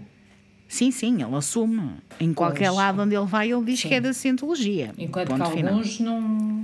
Ele não, não, há muita gente que diz que não é. Há muita gente que se acha que acha que é, por exemplo, Will Smith e a Jada Pinkett Smith acham que eles são da cientologia, mas não se sabe se são, se não. Eles já disseram que não são. Mas a gente sabe que eles são muito bons a mentir, os cientologistas. Portanto, existe muita gente dentro da cientologia, é o que eu tenho a dizer. O Tom Cruise entrou para a Cientologia por causa da primeira mulher, a Mimi Rogers, que era da Cientologia. Ela estava já metida porque o pai é, tinha um cargo já elevado dentro da Cientologia. Ela levou para lá, ele, na altura, muito cético, mas acabou por ceder por causa da pressão de David Miscavige, claro, que achava que ele ia ser muito importante para a igreja era um homem bonito, atraente e a atrair muitas mulheres para a igreja. Era um homem bonito e atraente e a atrair também muitos homens para a igreja que queriam ser como ele. Queriam mostrar e ele aparecer feliz, ele aparecer bem. Toda a gente queria perceber o que é que era que ele estava a dizer. Sim. Porque até, se calhar, este episódio, vocês não sabiam que eles tinham alguma coisa a ver com aliens. Tem. E o Tom Cruise sabe e o Tom Cruise acredita. É o que eu tenho a dizer. No meio disto tudo, ele conheceu a Nicole Kidman e apaixonou-se, porque ele já faz parte da igreja há muitos, muitos anos. No meio deste, disto tudo, então ele conheceu a Nicole Kidman, apaixonou-se, casou-se com ela depois de se divorciar de Mimi Rogers e eram o casal maravilha de Hollywood nos anos 90. Ela, como uma atriz jovem e em crescimento exponencial, porque ela era mais nova que ele. Ele a fazer imensos filmes, como A Entrevista com o Vampiro, Jerry Maguire, e começou também a saga da Missão Impossível, nessa altura, nos anos 90. Eles adotam dois filhos, mas a vida não é perfeita. Existem rumores sobre a relação do casal ser legítimo ou não e rumores sobre Tom ser homossexual. Que começou pelo facto de dizerem que dele dizer que não conseguia ter filhos. Pois. Pois é, giro, giro, giro, giro, santo. eu estou a falar disto tudo, mas enquanto ele estava neste relacionamento com a Nicole Kidman, ele afastou-se da igreja. E eu já vou explicar porque é que ele se afastou da igreja. Eles, entretanto, fazem o Eyes Wide Shut, em que estão dois anos a trabalhar com Stanley Kubrick, que sai em 1999, que é aquele filme em que eles estão os dois, tipo, é sobre a relação deles só. Da relação de um, de um homem e de uma mulher, em que eles estão os dois nus a conversar na cama. Não sei se tu te lembras desse filme. Mas Não. é interessante. A fevereiro de 2001, anunciam a sua separação depois de 11 anos juntos. Ninguém sabe porque é que foi, porque é que isto aconteceu, mas Nicole Kidman disse que não queria que os seus filhos fossem educados como cientologistas. Mas surgiram mais rumores a dizer que a igreja facilitou o divórcio porque ela, Nicole Kidman, não queria estar envolvida com a igreja e há quem acha até que era porque o pai da Nicole era psicólogo. Já lá vamos. Ele, depois de terminar o relacionamento com a Nicole Kidman teve um envolvimento com a Penelope Cruz, que não foi aceito pela igreja, porque ela não se queria envolver com a igreja. Por isso, o relacionamento também não durou. Em 2005, aparece numa entrevista com Matt Lauer, que é um gajo, um entrevistador nos Estados Unidos, no Today Show, acho que é Today Show, em que ele diz, ele, Tom Cruise, diz que não acredita na psiquiatria e que todas as questões da saúde mental podem ser resolvidas através da cientologia. Fantástico. Uau! E é aqui que eu vos revelo que toda a cientologia é contra a psiquiatria e a psicologia. Para mim faz um bocadinho de sentido, não é? Porque eles têm uma cena que é detector de metais e fazem uma coisa que se chama auditoria, que é basicamente uma terapia sem químicos. Mas vocês não sabem até que ponto é que eles são contra a psiquiatria, especificamente a psiquiatria. Os cientologistas dizem que até o 11 de setembro foi causado por psiquiatras. Uau! Tudo explicado. Rejeitam drogas psiquiátricas e quer saber porquê? Porque em 1951 L. Ron Hubbard raptou a filha. A mulher tinha proibido o pai de a ver, porque ele era muito violento, era muito agressivo, era tudo. Ainda estamos a falar do, do inventor desta merda toda e corruptou a filha da mulher e disse que e ameaçou que a ia matar. Mas não é, ameaçou que ia matar a filha assim levemente, tipo, ah, vou matar a tua, vou matar a filha, não sei o que, se tu não vies comigo. Ele disse: Eu vou cortá-la aos pedaços e mandá-la para o rio se a esposa não fosse ter com ele e não se envolvesse na cientologia. O que é que ele queria? Queria mandar a esposa para aquela cena que é o The Hole, que hoje é conhecido como The Hole, que é o campo de concentração onde eles são reintegrados, entre aspas. A mulher foi, passou meses a ser espancada, a não dormir, a ser estrangulada, a ser sujeita de experiências científicas várias Disse depois que o L. Ron Hubbard tinha sido diagnosticado como esquizofrénico paranoide. Sim, porque ele supostamente andou em terapia, andou em, em consultas de psiquiatria num psiquiatra, em psiquiatras vários, que disseram-lhe que ele era esquizofrénico paranoide e ela depois pediu o divórcio e desde aí os psiquiatras são vistos como demónios pela cientologia. Eles chegaram a fazer marchas. Marchas contra a psiquiatria. Mas tem razão, Raquel. Pois tem. Então um rapaz tão normal. É. Tão, tão é só esquizofrénico. da cabeça dele. É só esquizofrénico. E então, eles. Esquizofrénico, eles fazem, eu não. Eles fazem isto de tal forma que eu vou explicar muito rapidamente porque é que o Tom Cruise disse que era contra o, a psiquiatria e, nomeadamente, o, as drogas que se tomam para questões psiquiátricas. Por exemplo, uma pessoa tem uma depressão. É normal, é uma alteração bioquímica no nosso cérebro e as pessoas, muitas vezes, na maior parte das vezes, para não dizerem todas as vezes, têm que tomar medicação para estabilizar o cérebro.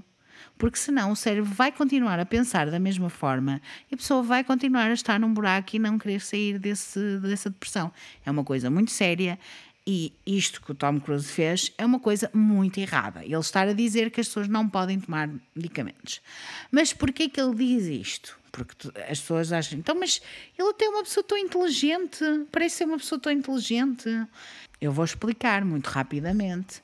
Quando ele era criança, ele foi diagnosticado como disléxico.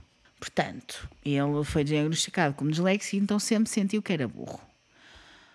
A primeira vez, ele diz que não é verdade, mas ele diz que a primeira vez que entrou na igreja da Cientologia, eles mostraram-lhe um texto e ele conseguiu ler. Foi milagre. Percebes? E, portanto, ele acredita que a cientologia é a resposta para todos os problemas. Todos os ficou, problemas. Ficou, ficou curado. Foi, ficou curado, aprendeu a andar. Maravilhoso. E, portanto, estas, vejam lá, eu não estou a culpar o Tom Cruise de todo, porque acho que as pessoas às vezes têm que acreditar em coisas, não é? E ele acredita nisto. efetivamente, ele, a, a, cabeça dele foi de tal forma lavar, foi tal, foi uma lavagem cerebral tão grande que ele acredita efetivamente que as pessoas não têm que tomar medicação para ficarem melhor de uma condição. É assim, eu só gostava, não gostava nada, não desejo mal a ninguém, mas, mas realmente, tipo, é impossível, não é? Por isso até podia ser que a Nicole Kidman tivesse com alguma questão de uma ansiedade, uma coisa qualquer, e ele dissesse, não, tu és maluca, e ela queria tomar qualquer coisa, imagina, e ele, não, não, não, não, não, tu és louca, não quero mais ter mais nada a ver contigo. E é isto. E o que é que aconteceu com a Nicole Kidman e com o Tom Cruise? Ele ficou com a guarda das crianças e as crianças são, que já não são crianças, hoje em dia são adultos, estão na Igreja da Cientologia. Porque nunca, eu nunca mais ouvi falar dos filhos dele. Pois nem nunca mais vais ouvir falar dos filhos dele porque eles estão lá. Ela foi impedida de ver os filhos, ela não vê os filhos. Ordinário. Pois é. Mas ele agora, entretanto, casou outra vez. Pois é, agora é que eu vou falar. Em 2005, uma nova relação de Tom Cruise com Katie Holmes. Muito aparatosa esta relação muito buzz à volta deles. Ela era, muito, ela era mais nova que ele, não era muito mais nova. Sim, era bastante mais nova ainda Sim. que ele. Uh, pá, e que é? 20 anos? 15 anos? 20 Ai, anos? Ele tem sempre aquele ar de jovem, mas ele já tem uma idade. Não? Já, já, já nem sei que idade que. Um, eu sei que ela tem 41 e eu acho que ele está com mas quase ele 60. Mais. Ele está com quase sim, 60, sim. portanto, perto de 60 anos. Uh, havia muito buzz à volta deles. Fizeram um filme juntos que foi Missão Impossível mil, não sei qual foi o nome. Mas eles, pronto, fizeram esse filme e depois acho que se envolveram, não sei o quê. É o que se sabe de cá de fora. Mas dentro da cientologia é outra coisa. Mas foi tudo muito rápido, porque eles basicamente conheceram-se. Em meses ela estava grávida. Atenção, que relembro que ele dizia que não podia ter filhos. Relembro. Eles casaram-se, já com a Suri já tinha nascido, a filha já tinha nascido, e o David Mescavage foi o padrinho do casamento. Que horror! Sim, senhor. Segundo pessoas, ex-membros da Cientologia, toda a vida de Tom Cruise foi arranjada, entre aspas, arrange, foi programada, foi preparada, foi feita por David. Ele é quase um, um bonequinho, um puppet. O David hum. manda. É ele puxa, faz. É puxa as cordinhas. Isso, exatamente. Ah. Existiram rumores na altura que dentro da Cientologia estavam a fazer casting, entre aspas, de pessoas para se relacionarem com o Tom Cruise. Porque o Tom Cruise, mais uma vez, era o menino bonito da cientologia e era a porta para as pessoas virem para, a cientologia. E quem ganhou este casting foi a Katie Holmes. Eles acharam que era a pessoa indicada. Mas é assim, há vários documentários sobre este assunto e toda a gente conta a mesma história da mesma forma. Portanto. Ela não sabia que estava a participar num casting. Ou ela também pertence? Não, ela não pertencia à igreja na altura. Portanto, o que eu acho. Eles fizeram aquela cena que eles fazem às pessoas normalmente, que é aquela entrevista inicial para ver se a pessoa é mais Ah, suscetível de cumprir ordens ou não. Percebes? Acho que é por aí. E assim foi. Em 2006, eles tiveram a filha Surrey. E depois de um incidente na Oprah, em que ele se pôs a saltar, não sei se tu Em viste. cima do sofá. Tu Eu vi. viste. Eu sei porque nós não temos assim, não somos assim tão diferentes na idade, mas se calhar há pessoas que estão a ouvir que, que nunca ouviram ou nunca viram esse incidente na Oprah. Mas por favor, procurem no YouTube Oprah O-P-R-A-W Tom Cruise e Couch. Mas olha, olha uma parte, Raquel. Sim. Naquela altura que, que, eu vi, que eu vi isso e eu, eu ouvia falar de- da cientologia por, por ele. Claro. é? Porque na altura falou-se muito que ele tinha, tinha entra- entrado para essa igreja. Uhum. Igreja. E realmente o, o- o- a, a postura dele e o que ele mostrava ao público era que estava muito bem com a vida, que era feliz e que.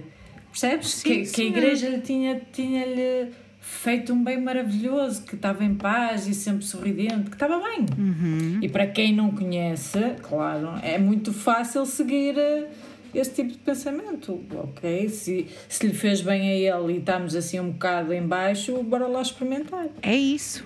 Foi por causa disso que eles investiram tanto nele.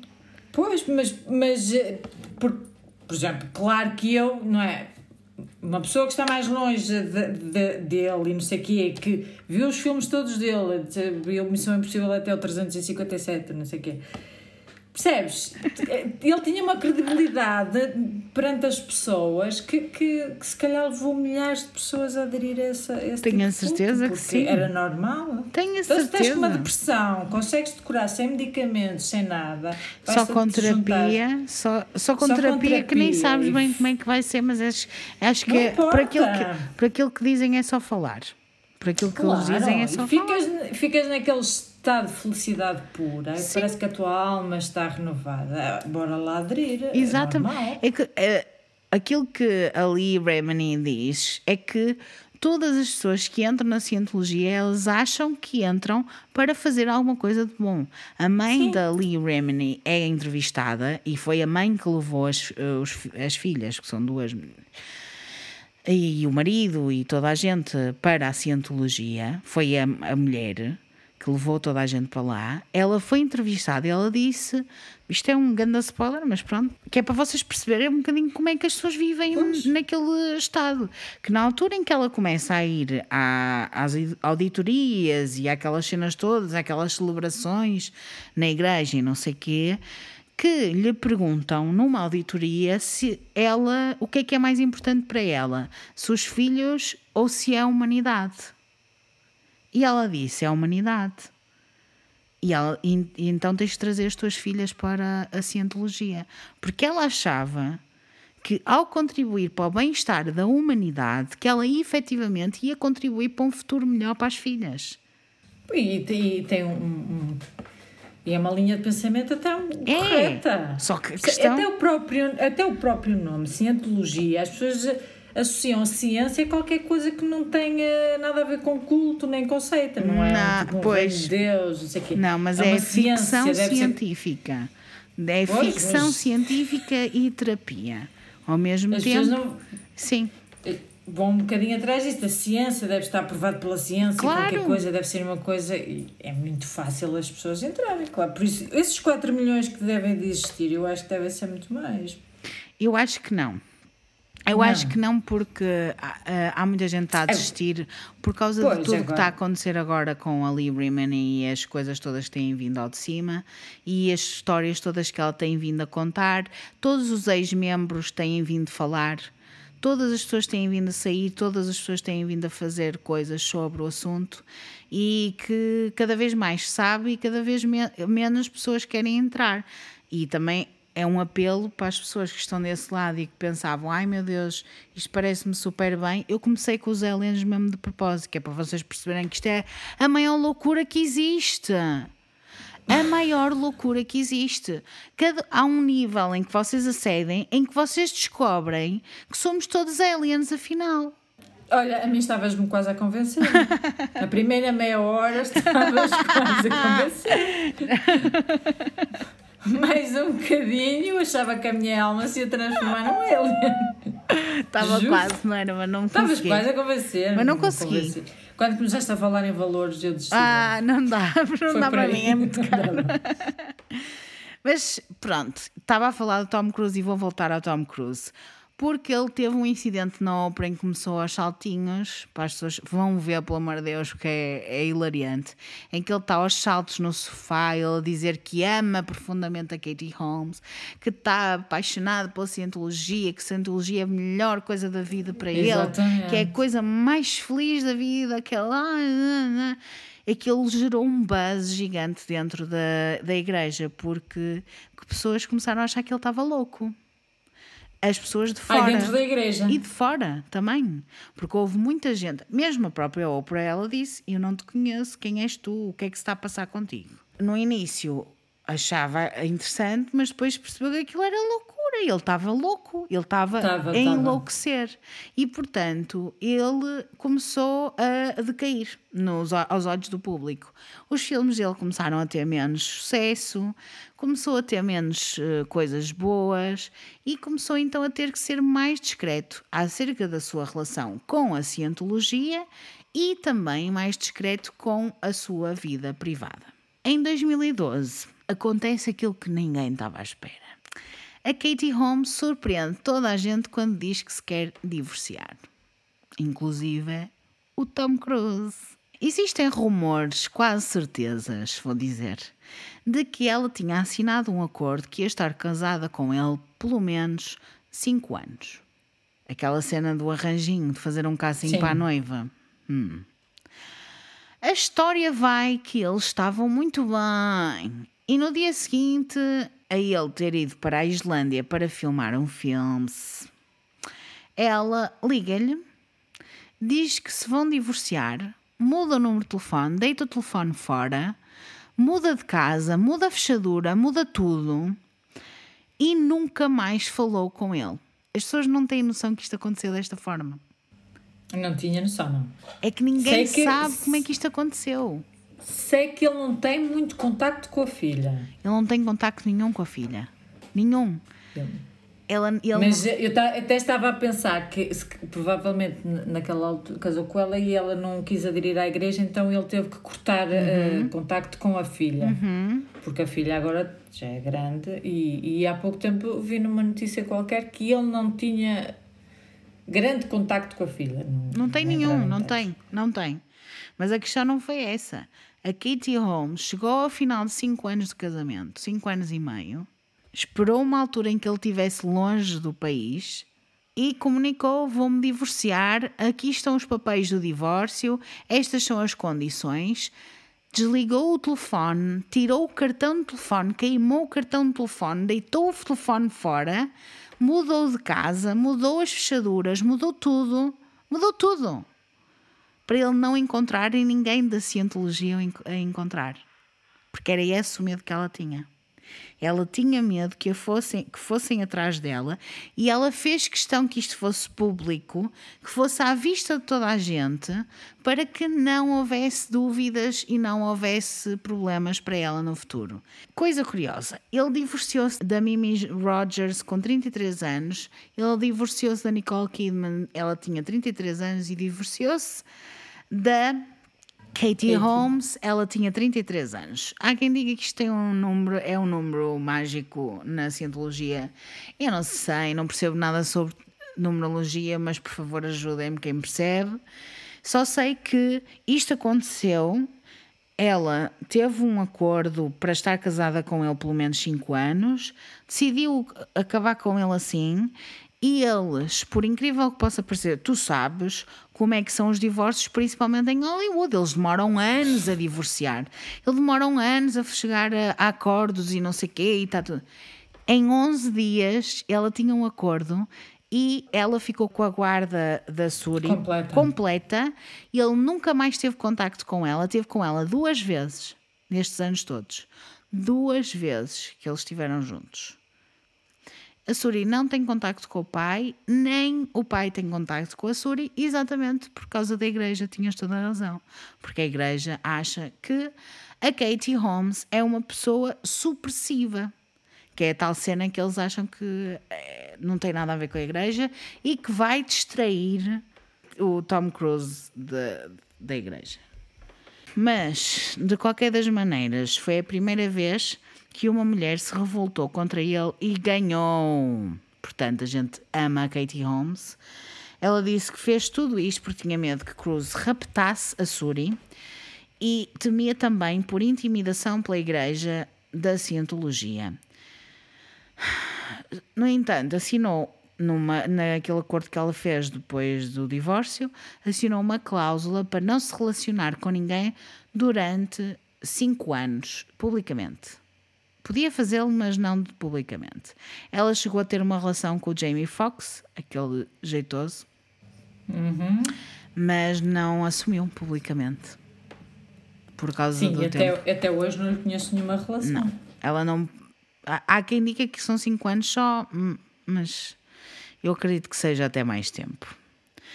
O Tom Cruise, como dissemos, também não tem qualquer relação com a Suri, novamente por causa da igreja, porque a Katie é uma pessoa supressiva. Não fala sobre ele, também há uma cláusula que não pode falar sobre ele. De todo. E ela não fala, tu vês que ela não fala sobre ele. Não. Aliás, ela também não tem falado muito porque ela saiu da. De tudo. público, sim, não é? sim, sim, sim. Poucas são as fotografias que existem dela. Não, e ela anda sempre com a filha, mas é tudo Sim, normal, sim. Sem, sem, sem, sem grande chatice. Mas sabe-se que ela e o Jamie Foxx tiveram uma relação. Hoje ele continua muito envolvido com a cientologia, mudou-se até para a Flórida. Lembras-te de eu dizer que a sede era na Flórida? Uhum. E vive a 500 metros da sede da cientologia. Dá para ir a pé. Dá. Vamos acabar isto, que eu já estou cansada de falar sobre isto. Vou fazer um sumário, porque nós estivemos aqui as duas à conversa durante muito tempo. Muita informação precisa de ser processada pelas vossas cabecinhas. Portanto, cá vai. Em suma, a cientologia é uma religião aceite quase em todo o mundo. Tem o estatuto de religião até em Portugal. Ou seja, não paga impostos. Ah, também não é única. Não, não é. Tem o estatuto de religião na Itália, nos Estados Unidos, na África do Sul, na Austrália, na Suécia, Nova Zelândia, Espanha, Portugal, Eslovénia, uma data deles. Noutros países, como no Canadá, na França, na Alemanha e no Reino Unido, a cientologia não tem o estatuto de religião, mas as igrejas são permitidas. Mudam-lhes o nome e fica tudo bem. Começou como uma organização, uma crença em alguma coisa. Só em 1993 é que atingiu o estatuto de religião. Para alguém entrar na cientologia e evoluir na cientologia, é necessário um investimento de pelo menos 250 mil dólares. Uma coisa mínima. Coisa mínima. L. Ron Hubbard foi o mentor, foi quem criou, ou seja, foi uma religião criada por uma pessoa que mentiu na sua própria biografia, portanto, podem imaginar que ele mentiu em muitas outras coisas. Era um escritor de ficção científica, relembro, e acreditava que um guerreiro intergaláctico, Zeno, tinha trazido seres extraterrestres para o nosso planeta, colocado-os em vulcões e matou-os com uma tipo cena nuclear, uma bomba nuclear. E são esses seres extraterrestres que são as nossas almas, que são os nossos espíritos. E esses espíritos vagueiam pela Terra e geram desequilíbrio mental nos, nos seres humanos quando têm experiências negativas. Este é o propósito da cientologia: conduzir os indivíduos a um novo propósito espiritual, uma nova expansão espiritual. Uma nova vida. Isso. Dentro da cientologia, não se pode fazer perguntas ou criticar a organização, não se pode consumir notícias de certos programas e jornais. Quando se faz, quando se faz isso, são interrogados nas auditorias com uma espécie de detector de mentiras, que é tal coisa das Das latas? das latas com uma- merdas Existem punições graves caso não respeitem as regras, são separados da família, incluindo filhos, que dizem ser elementos distratores.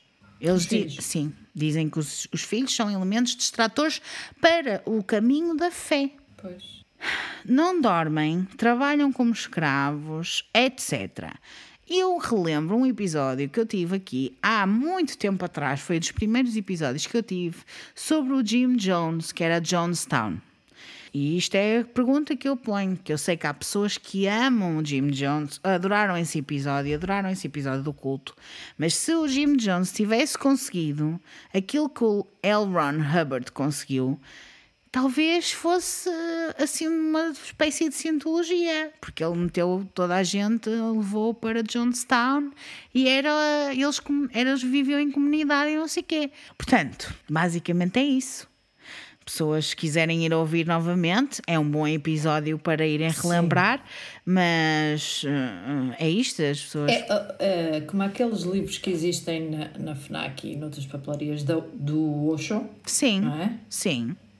Se fores ver a história dele, é horrível. É horrível, é igual, é exatamente igual.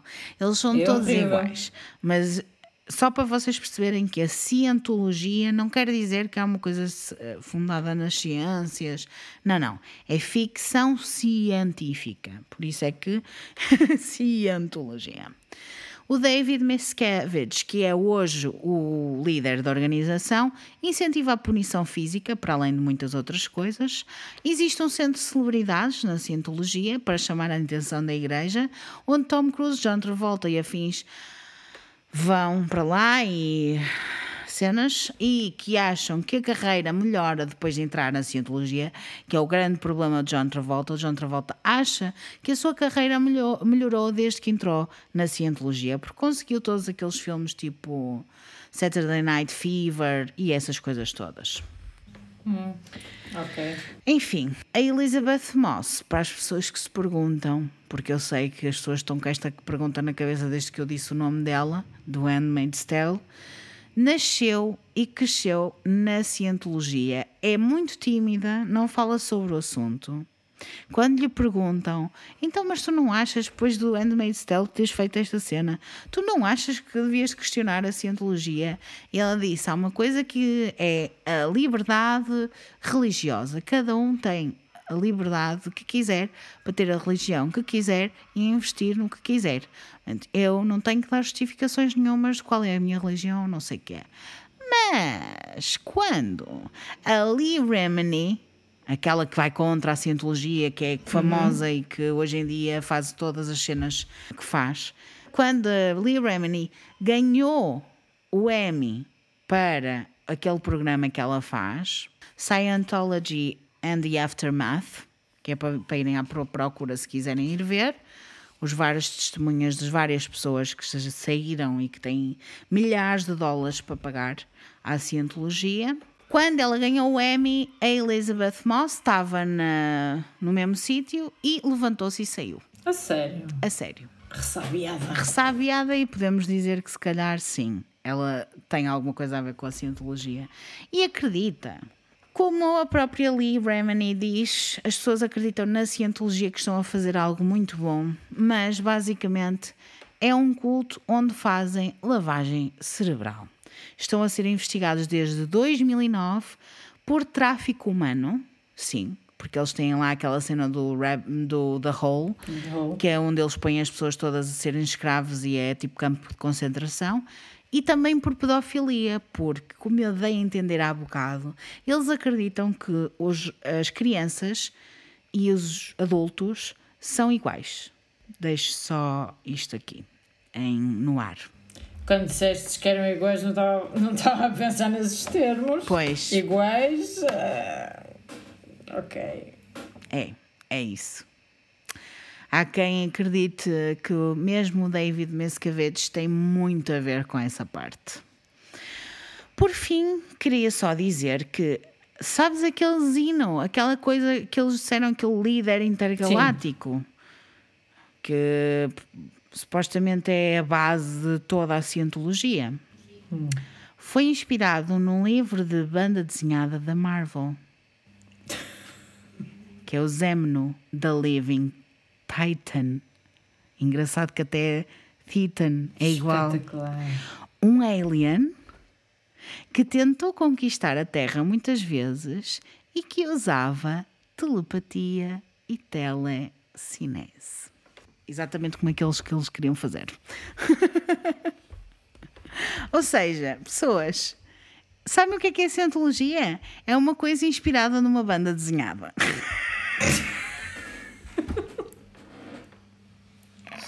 Definição Ai. científica. É isto, é isto. Numa frase só, a cientologia é uma religião que é inspirada numa personagem de banda desenhada que é um alien. É e que foi fundado por um gajo que fumava droga. Sim. Por que não acreditar neles? Por que não acreditar neles, não é? Não percebo qual é a nossa dúvida. Eu, eu acho que me vou juntar já. Eu, eu estou um bocado reticente por causa da parte monetária. Tenho que fazer aí uns ajustes, porque. Eles, se calhar, fazem-te Mas... um empréstimo. É como aos Mas... traficantes, também não te dão uma, uma dose que é para depois te, tu ir lá, gostares e então, lá. Mas se uma pessoa quiser entrar e não tiver dinheiro, que, como é que eles fazem? Eles, de certeza, entrar? fazem empréstimos. Dão-te empréstimos. Sim. Mas depois, depois tens de pagar. Sim. Até aquelas pessoas que trabalham lá, tipo, nos campos de concentração e lá naqueles navios, se calhar são essas pessoas que não têm dinheiro e pagam com o Sim. trabalho. Sim. Ai, que horror. Estão presas. Não, acho que já não vou. Já não queres não, ir? já não vou. É que eu acho sinceramente. Estava de encontrar o meu, o meu ET, mas já não. não a cena é, eu percebo até certo ponto porque é que as pessoas se encantam por isto. Porque realmente é uma coisa interessante. Tu, quando vais fazer terapia, e toda a gente que já foi fazer terapia, há um momento em que saímos da terapia, parece que estamos leves. Sim, eu já fiz psicoterapia estamos... e. Não é? E, a gente... e tu sabes disso. Pois, e no, no início é complicado e doloroso, mas depois começas a entrar naquilo e até te, sais lá bem e não sei o quê. Imagina, Sim. estás sempre assim, que é o que eles prometem. É o é que eles prometem, só que é mentira. E depois gastas, em vez de gastares 50 euros numa consulta, Gastas Mas 500. também tu na psicoterapia não encontras o teu, o teu alien. Chegas cá fora não encontras nada, filho. Para, para chegares lá acima tens que pagar. Opa, ah. sério, não aguento. Peço desculpa, mas é assim. Ninguém me apanha nisto. Mas olha, olha uma coisa, ninguém, a gente diz que ninguém nos apanha nisto, não é? Mas uh, se calhar em algum momento há pessoas que se calhar diziam mesmo e num momento de fraqueza mental foram apanhadas nesta teia e não conseguem sair. Mas é, é esse o grande problema da maior parte das pessoas que entram e que não têm dinheiro, que não é uma celebridade.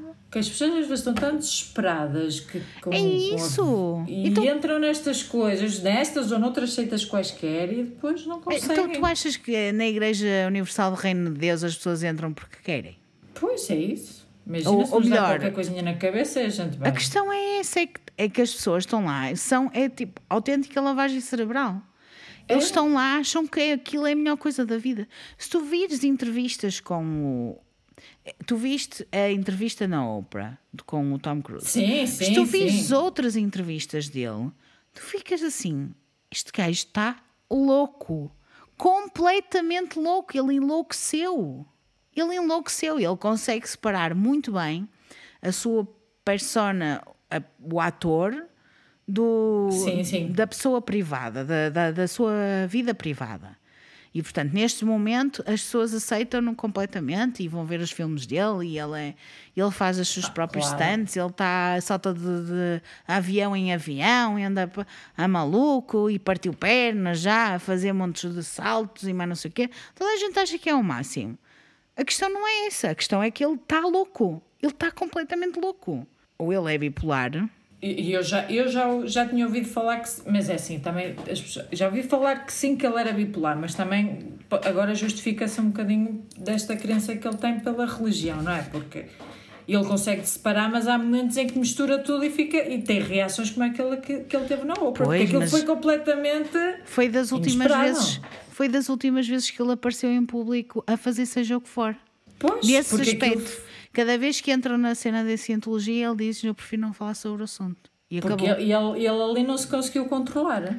Não conseguiu, mas entre isso e a, a- a entrevista que ele teve no mesmo ano com o Matt Lauer a dizer que não acreditava em psiquiatria Pois. e que os psiquiatras não, eram todos demónios e que as pessoas que tomavam medicação para doenças psiquiátricas estavam perdidas e que precisavam era de ir para a cientologia porque iam salvar.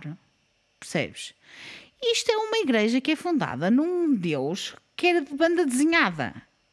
Como é que eu hei de dizer isto de outra forma? Não dá.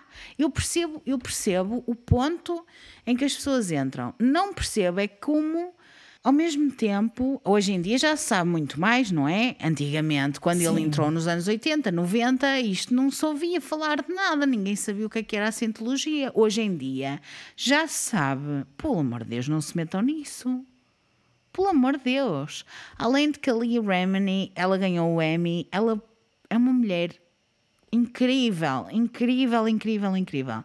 Das pessoas mais inspiradoras, porque ela realmente ela perde tempo, perde muito dinheiro em processos que ela tem que ir para, constantemente para os tribunais e mais não sei o quê, porque está sempre a levar com processo em cima e ela diz não desisto, não desisto, não desisto.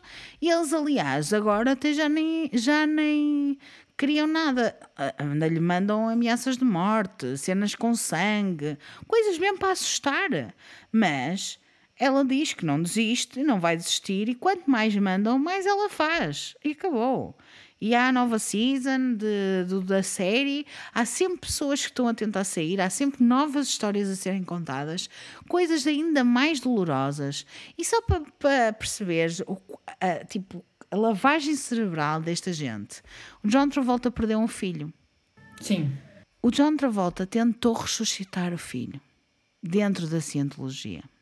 E o John Travolta, a mulher dele, engravidou novamente e ele acredita que o filho novo é o filho antigo que voltou para ele. Tudo que eu disse são factos, eu não estou a inventar nada. São factos. É só Isto ir não é nenhuma teoria da conspiração. Não, não é teoria da conspiração. Atenção, teoria da conspiração é foram... teoria da... É isso, foram eles que fizeram as teorias da conspiração. Não não fui é- eu. Eu não fiz nada. Eu só vos estou a contar factos. História, factos. O L. Ron Hubbard era um escritor de ficção científica. Não muito viu, bom. Não muito bom.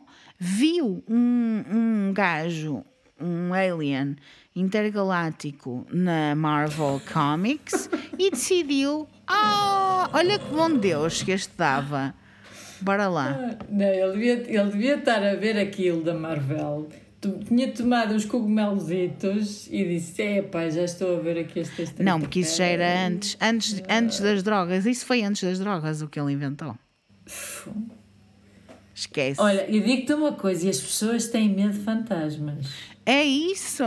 Como é que é possível? Ele, ele, dois, então 11. Ele tinha 75 anos quando morreu. Ele ainda durou muito tempo para drogas. Ele não mandava assim tantas drogas para, para fazer.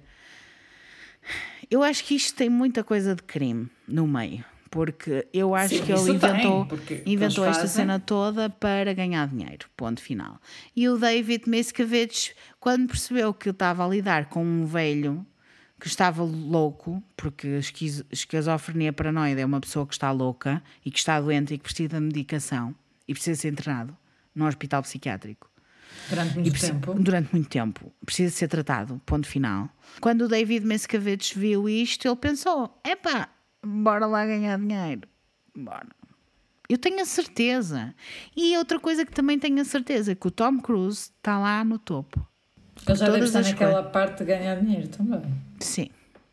Porque das, de toda a gente que se fala dele e não sei o quê.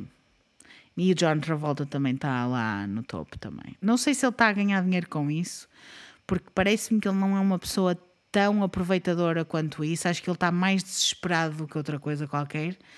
E porque eu acho que eles devem saber muitos podres sobre a vida de todas estas pessoas que não querem que venha a A público. à luz, sim, a público. A Lia, a Remini não tem medo. A Lia Remini saiu, escreveu um livro sobre ela, a dizer tudo aquilo que tinha feito, que era para quando eles virassem-se contra ela, se dissessem, Não ter mais nada para expor. eles, ela a dizer, não, fui eu a primeira pessoa que, que disse. Portanto, não, Sim. eu é que sei. Ninguém manda em mim. Pois, o Tom Cruise é relações públicas da, da zona, está visto? E também acho que ele deve ganhar dinheiro com isto. Sim. Para ele ser o melhor amigo do David, do líder, Será que, Hum. eles, será que eles não têm ali um caso? se calhar, não sei. Não sei, não sei. Não sei sequer se a Suri é filha dele verdadeira ou não. Eu acho que ela tem algumas parecenças, mas também tenho uma amiga minha di- que tem um filho adotado e as pessoas diziam que o miúdo era parecido com ela. A questão é se ela é mesmo filha biológica dele, aquilo está muito complicado para aqueles lados. Porque o que é que ela vai fazer depois quando ele morrer? Vai herdar a Igreja da Cientologia? Mas isso, eu realmente sempre achava estranho, porque é os filhos da Nicole Kidman nem sequer mais me lembrei deles. Percebes? Estão lá, estão presos. Mas achava estranho ele não ter relação, porque ele gostava tanto dela, da Katie. Era uma história de amor que toda a gente queria. Não, é? Não, ela de um dia, do dia para a noite disse, nem pensar, bem. Ela comprou um telemóvel daqueles descartáveis, sabes? Eles têm lá os Pois. burner phone- phones. É- Ela queimou aquilo tudo, vai tudo. Pois, e ele não foi atrás dela. Não, ele teve. Ele, em 11 dias, 11 dias, não foi 11 meses, não foi 11 semanas, 11 dias, eles tiveram um acordo. Chegaram a acordo. Era porque ela tinha com certeza provas contra ele. É porque ela tinha alguma coisa para o incriminar e para lhe dizer assim: Amigo, se não fizeres o que eu quero e se não deixares a minha filha ser minha, acabou. Inteligente, as mulheres são inteligentíssimas. As mulheres são as melhores. Digo-te, me- melhores pessoas desta história toda? São as mulheres. Mulheres. É verdade. Andrea, o que é que tu achas desta história toda? Ai, eu tenho a minha cabeça feita em papa. Imaginei eu que estou há uma semana a investigar. Ai, não posso acreditar, credo. É, é, é, é, é da- das histórias mais assustadoras que eu ouvi aqui. Mas qual, qual, mon- qual ah, assombrações, qual nada, qual ah, nada. Isso é, é muito mais assustador, porque podes, sei lá, dá-te qualquer coisa na cabeça e entras num culto destes. E é que não é preciso muito. A questão é Não essa. é, não, não é. Eu, eu, eu, da cientologia não sabia nada, mas aqui há tempos vi o documentário do Osho, que eu comprava livros dele e lia, e aquilo é uma ideologia fantástica. Tu se lês um livro dele, aquilo, a vida é maravilhosa e tem uns ensinamentos muito bons e, e, e vais para a praia e ouves o barulho do mar e não sei o quê. Ah, pai, vês o documentário, aquilo era horrível, o homem era O homem era Mas- horrível. das piores pessoas, era, ele era tudo. Ele extorquia que é- dinheiro às pessoas, ele tinha não Isso. sei quantos carros. E era muito fácil segui-lo. Era muito fácil. Era muito fácil E é engraçado como no Jim Jones nós falámos e a minha amiga falou: Ai, mas o Osho era fixe. Eu, não, não era amiga, era igual a eles todos. Ai, não é, não. Era São todos eles todos. Todos um.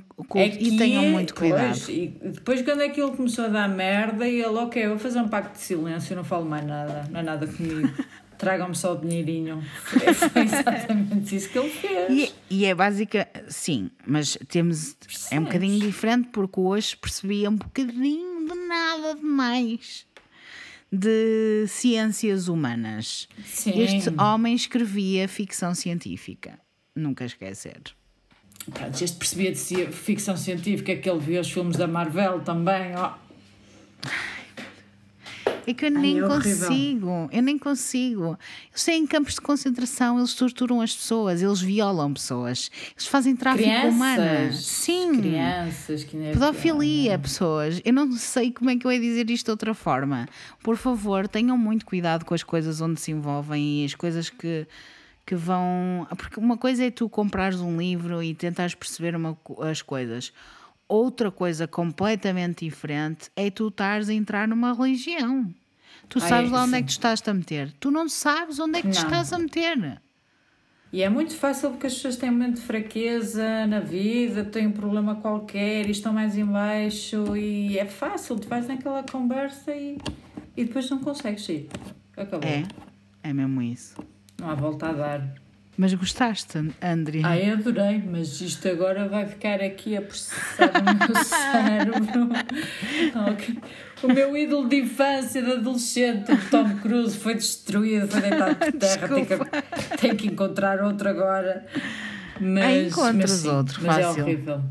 Convido-vos a todos a irem até ao meu Patreon, onde vão poder ver imagens, vários vídeos que eu vou pôr, que eu andei a guardar esta semana toda, que andei a investigar, sobre a Leah Remini, sobre hum, o John Travolta, sobre o Tom Cruise, sobre os vídeos que ele apareceu, tudo, tudo, tudo, tudo, tudo que vocês possam imaginar vai estar no meu Patreon, patreon.com barra arrepios com a bilinha. Eu só quero deixar aqui uma coisa bem clara: Hum. que eu não entrei nesta conversa de livre vontade, foi a Bilinha que me obrigou.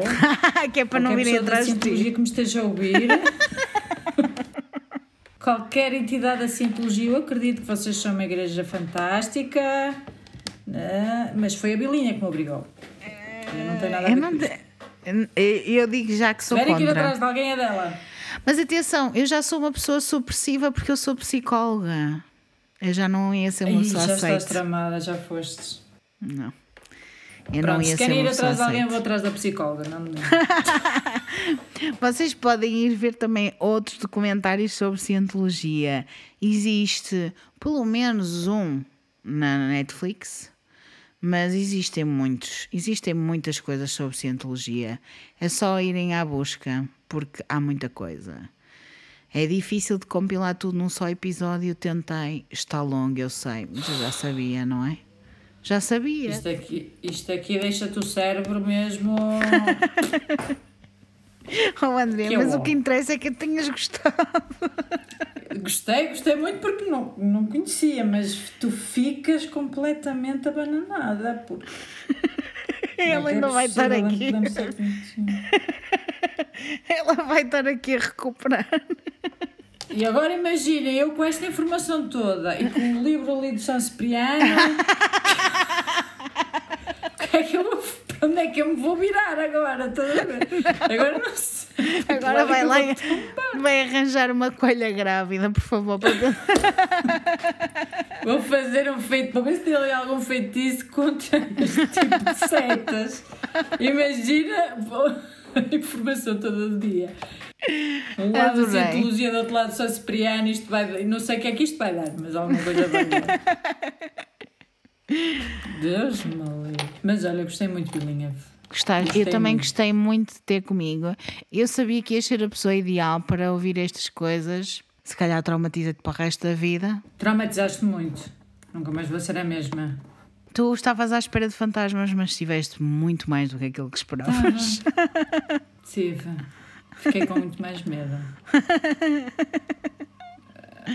Altamente, adorei. Pessoas, já sabem, patreon.com barra a bilinha.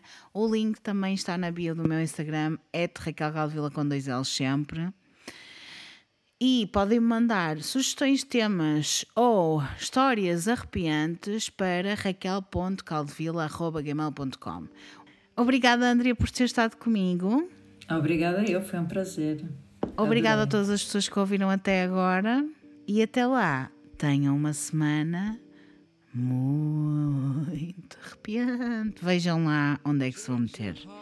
E olhem as religiões, porque se nunca sabe se não são de aliens. Tchau! Tchau. change your heart. It will astound you.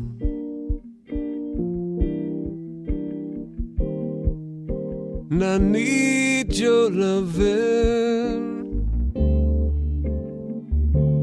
like the sunshine.